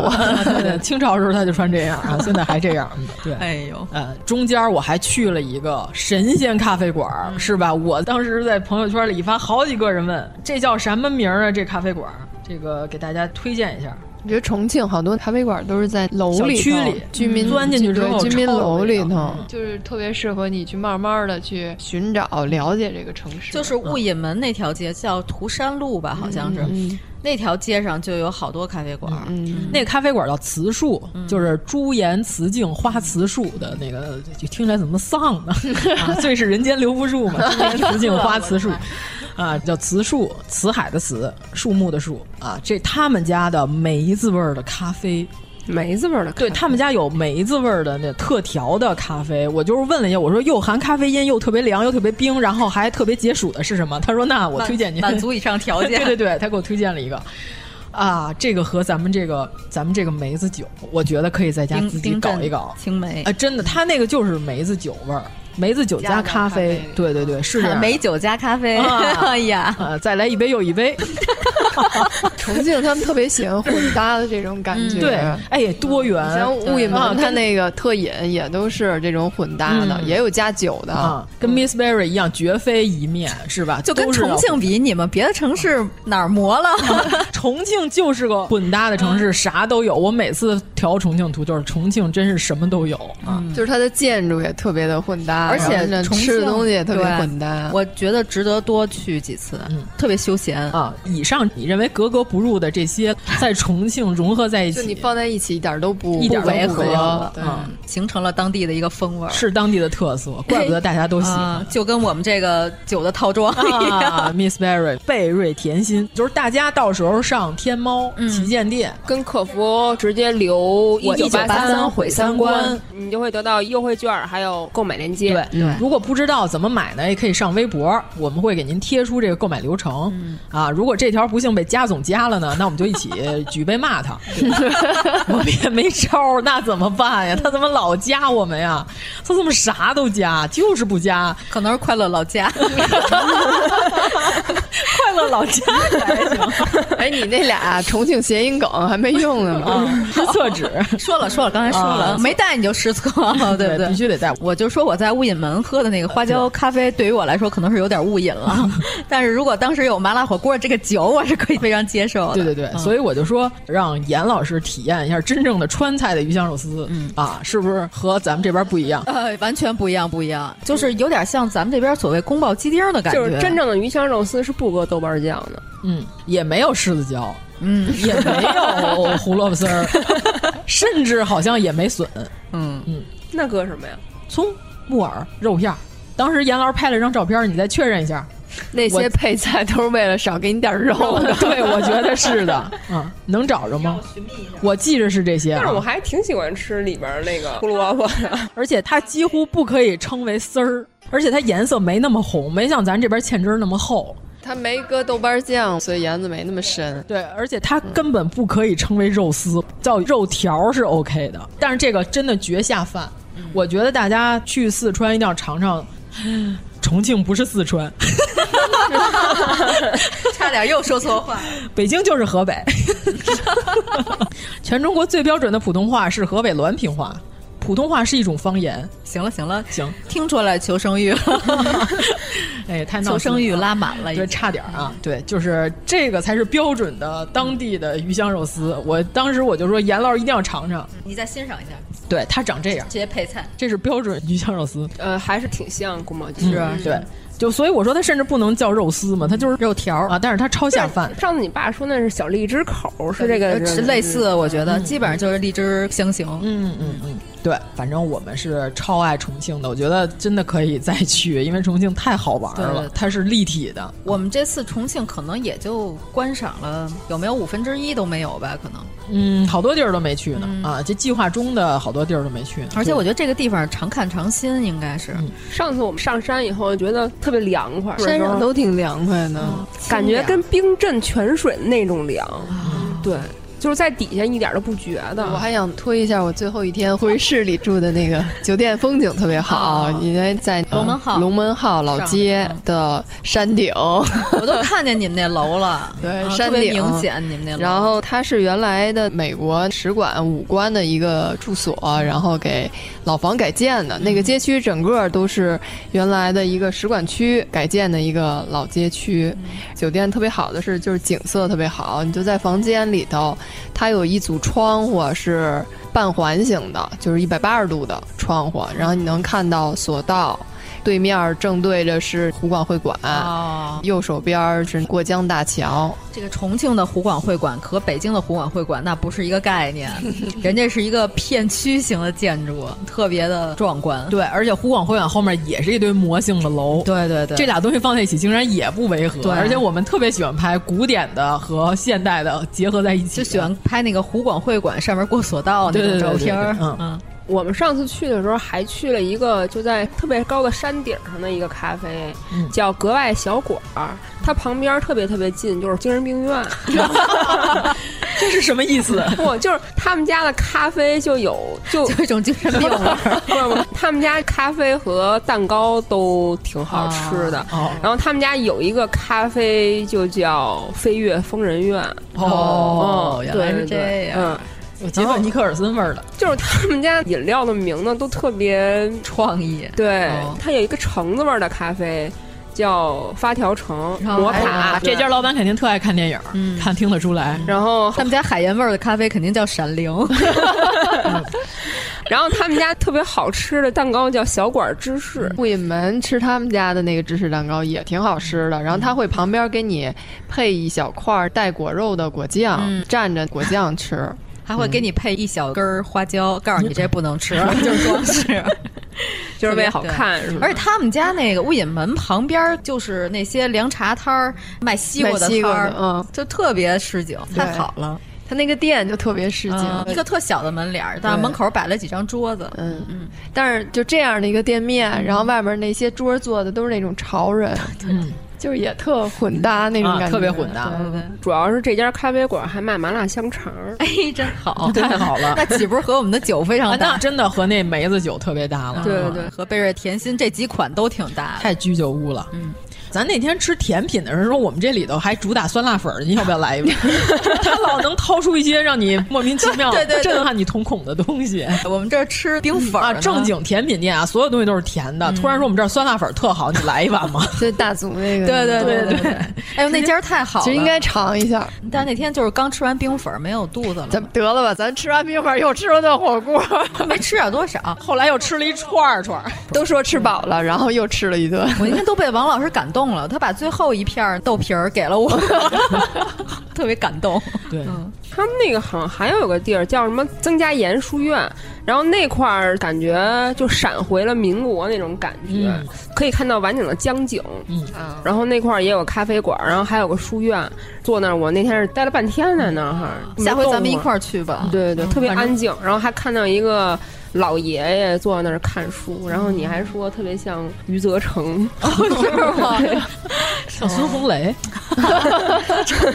我 老年余则成。哦我都不记得了。对，主要是因为最热的时候，真的你就随便钻个咖啡馆进去，哇塞，那真是别有一番天地，真好。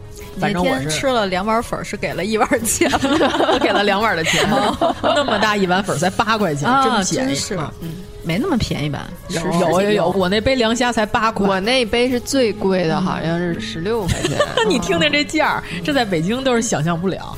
真的，就北京最近最火的清补凉，但是我知道清补凉肯定人家本地做的是好吃，但是北京的清补凉真的不行，完全不行，跟咱那天吃那甜品一比，哇塞，那完全不行，那太好吃了哎，。冰粉太好吃了，可惜我只吃了一 碗。 我愿意给两碗钱，给我两碗。主要是再想去，这交通成本太高了。为了一杯八块钱的粉儿，你要说打包寄过来，可能也挺贵的。 不，那边还是好多地方可以逛。哦，那天我和王老师在机场买的那些哦，我吃的， 我给同事们安排了一整只兔子，你知道吗？就是一个兔子的干尸。什么叫干尸？啊 蜡兔好不嗯好？手撕兔，直接就是把那一只兔给我抽真空，给它封上了。嗯，就一整只兔子没有头，因为兔头人要丹麦嘛。嗯，我带着一整只兔子回来，给同事们搞了一款这个手丝 嗯，伴手你礼。他们同事把汤儿都喝 了，我们同事后来弄的魔芋丝还是面，我忘了，汁儿咕捣了是吗？卖的那个卖家还把那整个那个辣兔兜了一兜，塑封的那辣汤儿就整满满一兜大红油，那个红油巨香。就刚刚我们给浇那兔子，但是后来不是还挺满的吗？那汁儿人家弄了一面就给拌着，把那辣汤儿都吃了。绝，真的绝！就是重庆，即使是机场熟食都可以，完全可以带回来。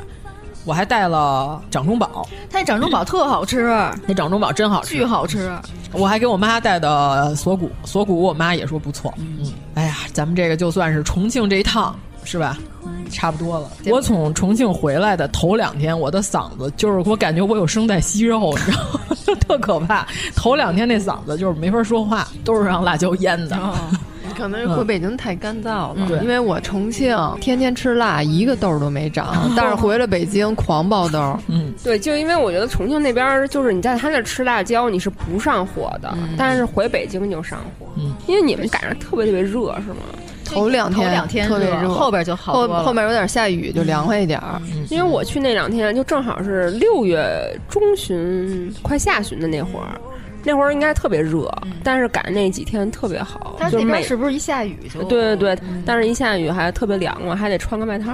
嗯就是那天儿你说拍照片儿那是真好看，对对，但是人受不 了，超过三百米我就打车，嗯我绝不走 路。哎，你还说打车呢？就那天咱们第一天说打车吧，然后好多车不往咱那儿拐，嗯然后后来我们俩说没辙了，打一个专车吧，啊对，直接给我派了一七座儿， 然后王老师 看那七座儿，我们俩都不行了，我就非常坦然啊，坦然什上么来呀嗯我我哎本来我就说，我说哇塞，你叫了一这么好的呀，我说大商务车呀，他是给我派的，不是我主嗯动叫的。对，因为如果说你要等太久的话，他就会直接给你排辆商嗯务。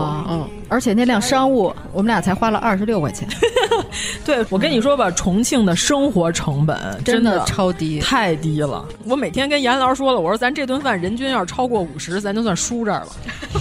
现在王老师正在服食这个我们三瓶酒最后的这一对，这点福福根儿，啊，你看我们这三瓶酒都巧克力干没酒的了这点福 根儿，我们四个人都不够分的。 对对，反正我们最后好，这个重庆之行圆满的给大家介绍了一个声光电的一个游记，啊就是如果你要想按照我们这行程玩儿呢，嗯就我保证你没人啊，对吧？你这地儿就不会有人去，主要是山里五边一人都不多，这嗯这地儿平对你时你就在安岳，你只能碰见 柠檬，选一些柠檬精，对啊，成。那这个我们这趟，你看这一个热门景点都没有，人家可能也特奇怪，为什么你们都没去那些著名的、者名的地方？他们都问你们，你们到底去没去重庆？ 啊，对，好多人都问，我 去了个假重嗯庆，咱们也去洪崖洞了啊咱们洪崖洞、白象居、中司门、来福士都去了。嗯，呃，就主要什是么中司门、千丝门，千千丝门大桥、中司门是生孩子的地方，是故 宫、中司门，我在中司门下给我长跪不起给。哀家去反省反省。宝娟，宝娟，我的嗓子呢？嗓子，我的嗓子都带了重庆辣完了，我的骨盆呢？这都不啊爱长。 对，然后还有就是，如果大家想看那个两江并流，其实不一定就是非得跑到来福士广场那边儿那大厦那儿去，就是其实它的对面儿更好看，对对对就是更容易看到两江并流，而且能看到那个奇怪的大建筑。其实不要去那些网红打卡地，那些地方除了那些网红都拍不着什 么。主要是我跟严老师还爬了一个桥下废墟哈，拍那个门洞那块儿。哪个呀？咱们把那铁门裂开，爬下去那段哦哦哦啊哦，那段还挺有意思的。那段是张小希主播准备在那儿买 房来着吧？ 对对对，你就是在那儿买房啊？ 不是，好像去机场的路上，然后接到了一个电话， 不是，因为当时那次去重庆，觉得就过分舒适了。哦然后因为我好像没去太多景点儿，嗯就是到处溜达，然后加上那几天天儿也特别好，也没怎么下雨，还挺特别凉嗯快儿。我就觉得重庆特别特别宜居，然后真的考虑了一下在那儿买房。 那个地儿叫废墟。 好的，好的，好的， 那个不叫危房 啊，那爬着确实有意思，也烂尾楼那叫。 非常帅。 哎，你去重庆是哪年啊？一八。一八，你看这么多年以后，他还那样，我差点儿幸亏没买。我差点最后一天把严老师蹬到重庆的洋人街。哦我感觉在重庆的人的心目中是重庆的北京乐园。嗯嗯差点把他蹬到那 块儿去，后来严老师拒绝了我，他说他还是想逛一逛那些打卡地啊，因为我跟他说，我说废墟探险有一个最大的问题就是有可能我们进不去，这是最大的我问题。这是打卡地吗？我是打脸 地。啊我刚说完别去打卡地。嗯，但是我们逛打卡地也逛得非常休闲啊，没摄什么影人。嗯只能叫摄影打卡地，对吧？你们那时候去了摄影打卡地，是不是巨多人啊？没什不没什么人，因为最后一天了，五月五号，该走的都走了。嗯，哦，补一早餐，嗯就之前去一个重庆那边叫春森路，它根本连店都没 有，那我们怎么找他呢？就是到春森路会有很多人排队，哦看跟着排队队的走就人行了对对，然后就是一个大娘，对，就卖糯米团儿，啊在重庆，我看见一个妇女同志，我叫阿姨，王老师立刻纠正我要叫对大啊，姐。我说你叫大姐，千万可不叫阿姨啊！然后呢，他好像现在在那边也算个网红地，就每天早上八点半卖呃糯米米团团儿儿哦，还有豆浆，还有他们那边的油茶什么 的浆。但是它只有一张折叠桌，然后有把哦伞，对伞是和尚的吗？什么？你不是说桌上有把伞吗？不是不是，有把遮阳哦，伞。嗨我以为是桌上有一把收起来的雨伞，为了便于相认，然后去的人 胸前别朵小花儿什么的那种，就是互相就是心照不宣，就是喝了疯人院咖啡，怎么要飞跃 了？ 杰克尼克尔森了，我要。然后他们家豆浆就是这样的。哦，哎，我喜欢这种插个吸啊管哦这个袋儿打的对嗯袋儿打的那种。然后它那个饭团有两种味儿，一种是甜的，甜的就是里边包的是白砂糖哦，然后外面裹的是黄豆粉。欧死固，对，然后还有一种咸的，咸的里边搁的是那脆油条，哦还有榨菜之类的那些。反正我就这次没有好好的吃一顿特别好的早点，糯米加黄豆粉这个吃法从唐朝传到了现在。特别紧实，特别弹牙。对就这个那种东感觉西是在北京不叫驴打滚吗？呃，不不一样，不一哦样。这种吃法，这李隆基当时逃到四川的时候，把这个唐朝的，把这个宫廷的吃法带到了那边啊。哎，老听头起来子一怒逃到四川，听起来有点有点像慈禧，呃就是明皇入蜀啊，把这东西带到了四川。 开了一蜡像宫。明皇蜡像宫改一下啊。哦，对了，在重庆现在居然还能看到棒棒，这个是对，真的，只要是你去来福士正对着那条街，就那服装批发市场全是。嗯好，嗯，那我们在最后再报一下我们的优惠，好就的是贝瑞甜心旗舰店，天猫的旗舰店，Miss Berry。嗯。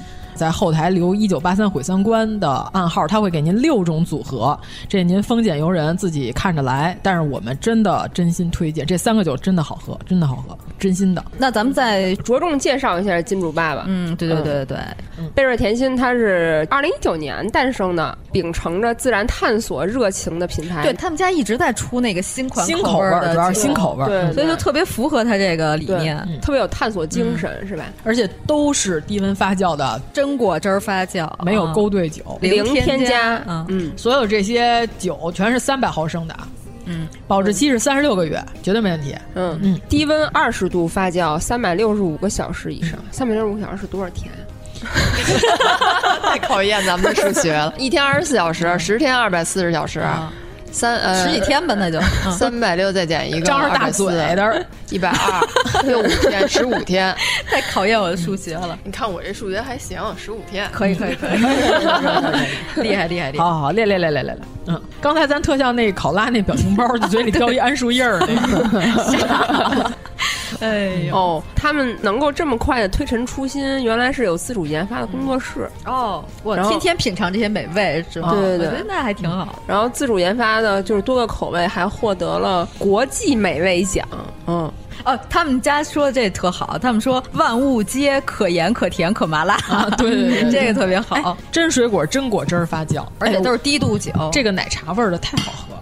你舔瓶儿啊，你要真的，反正端午也马上就快到了，嗯咱们这节目上的时候应该差不多要端午了。哎，我正好要去海边儿，我就带上带着带上带着上带是上带吧嗯上，？真得带上啊！聚会的时候，真的就这海盐巧克力榛子酒巧克力酒，真的喝起来超像巧克力奶茶，但是人家是零蔗糖。嗯，很神奇，他对怎么对做对到的？反正您就是在后台有报奶茶的甜蜜，也嗯有。有酒精的嗨。哎呦，哎呦哇塞你这这个 slogan slogan 值一万多块钱，我跟 你说。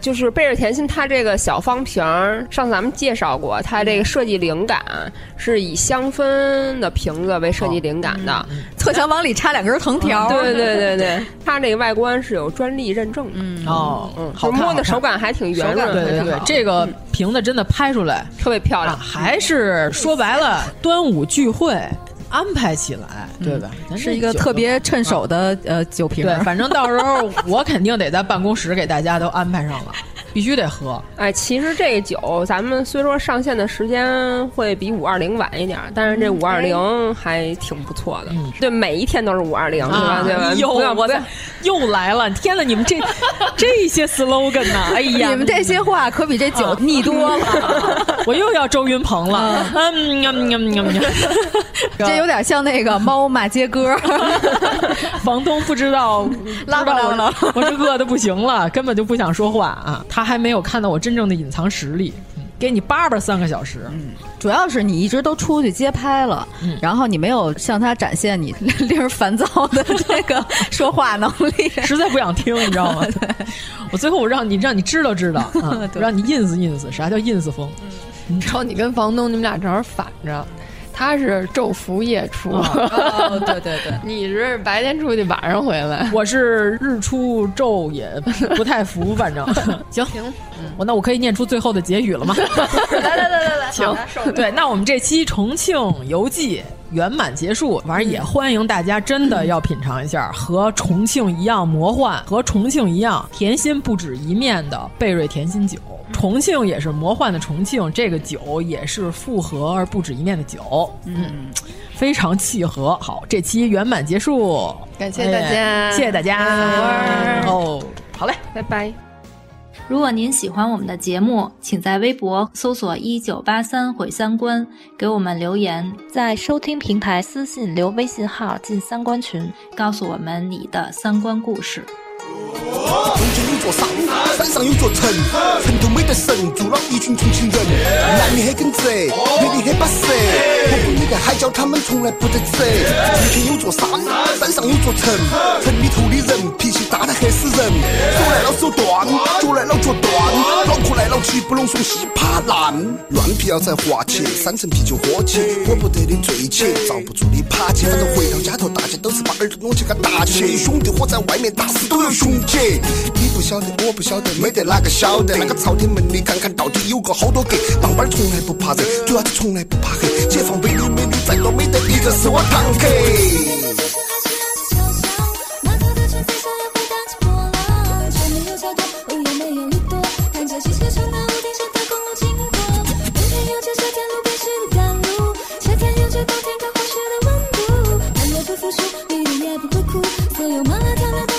重庆有座山，山上有座城，城头没得神，住了一群重庆人。男的很耿直，女的很巴适，老鬼没得海椒，他们从来不得走。重庆有座山，山上有座城，城里头的人脾气大得很死人，手来了手断，脚来了脚断，脑壳来了气不拢怂，稀怕烂。耍得很好的，我们喊他兄弟伙；从小成绩不好的，同学们喊他莽哥。女儿只找耙耳朵，男娃儿不当方壳。惹毛了我的人有危险，我从后面飞起一脚。吃饭你是孩儿，上菜要喊小妹儿。我从小到大，妈妈喊我只喊幺儿，不当猫儿，不当狗儿，不当哈儿。我是黑门黑门黑门跟这里重庆崽儿。这没有桥段，我也没有一朵，看着熙熙攘攘屋顶上的公路经过。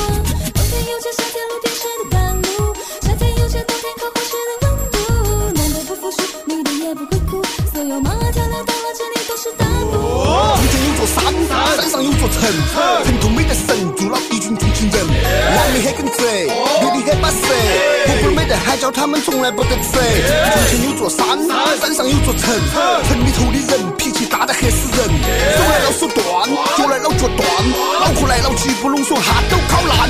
嘿走嘿走嘿走嘿嘿走嘿走嘿走嘿嘿走嘿走嘿走嘿。Everybody 再来一遍，哎从前有座山，山上有座城，城头没得神，住了一群重庆人，南面还跟贼，北面还把谁，不会没得海角，他们从来不得贼。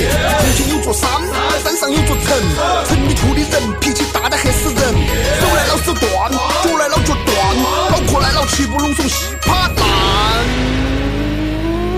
哎，弟兄们，弟兄们，呃，猪肉好像最近涨价了哦，是不是？哦？哎，润土，你们屋头花椒不是很麻的嘛？那强了嘛，土狗儿，我给你二斤花椒，你去把猪麻昏了，我们几个拖菜上去把它卖了嘛。要得，走嘛，哦麻猪，哎走走走，兄弟们走，走嘛，聊仔，麻猪，聊仔，麻猪，走走，麻猪，麻猪，麻猪。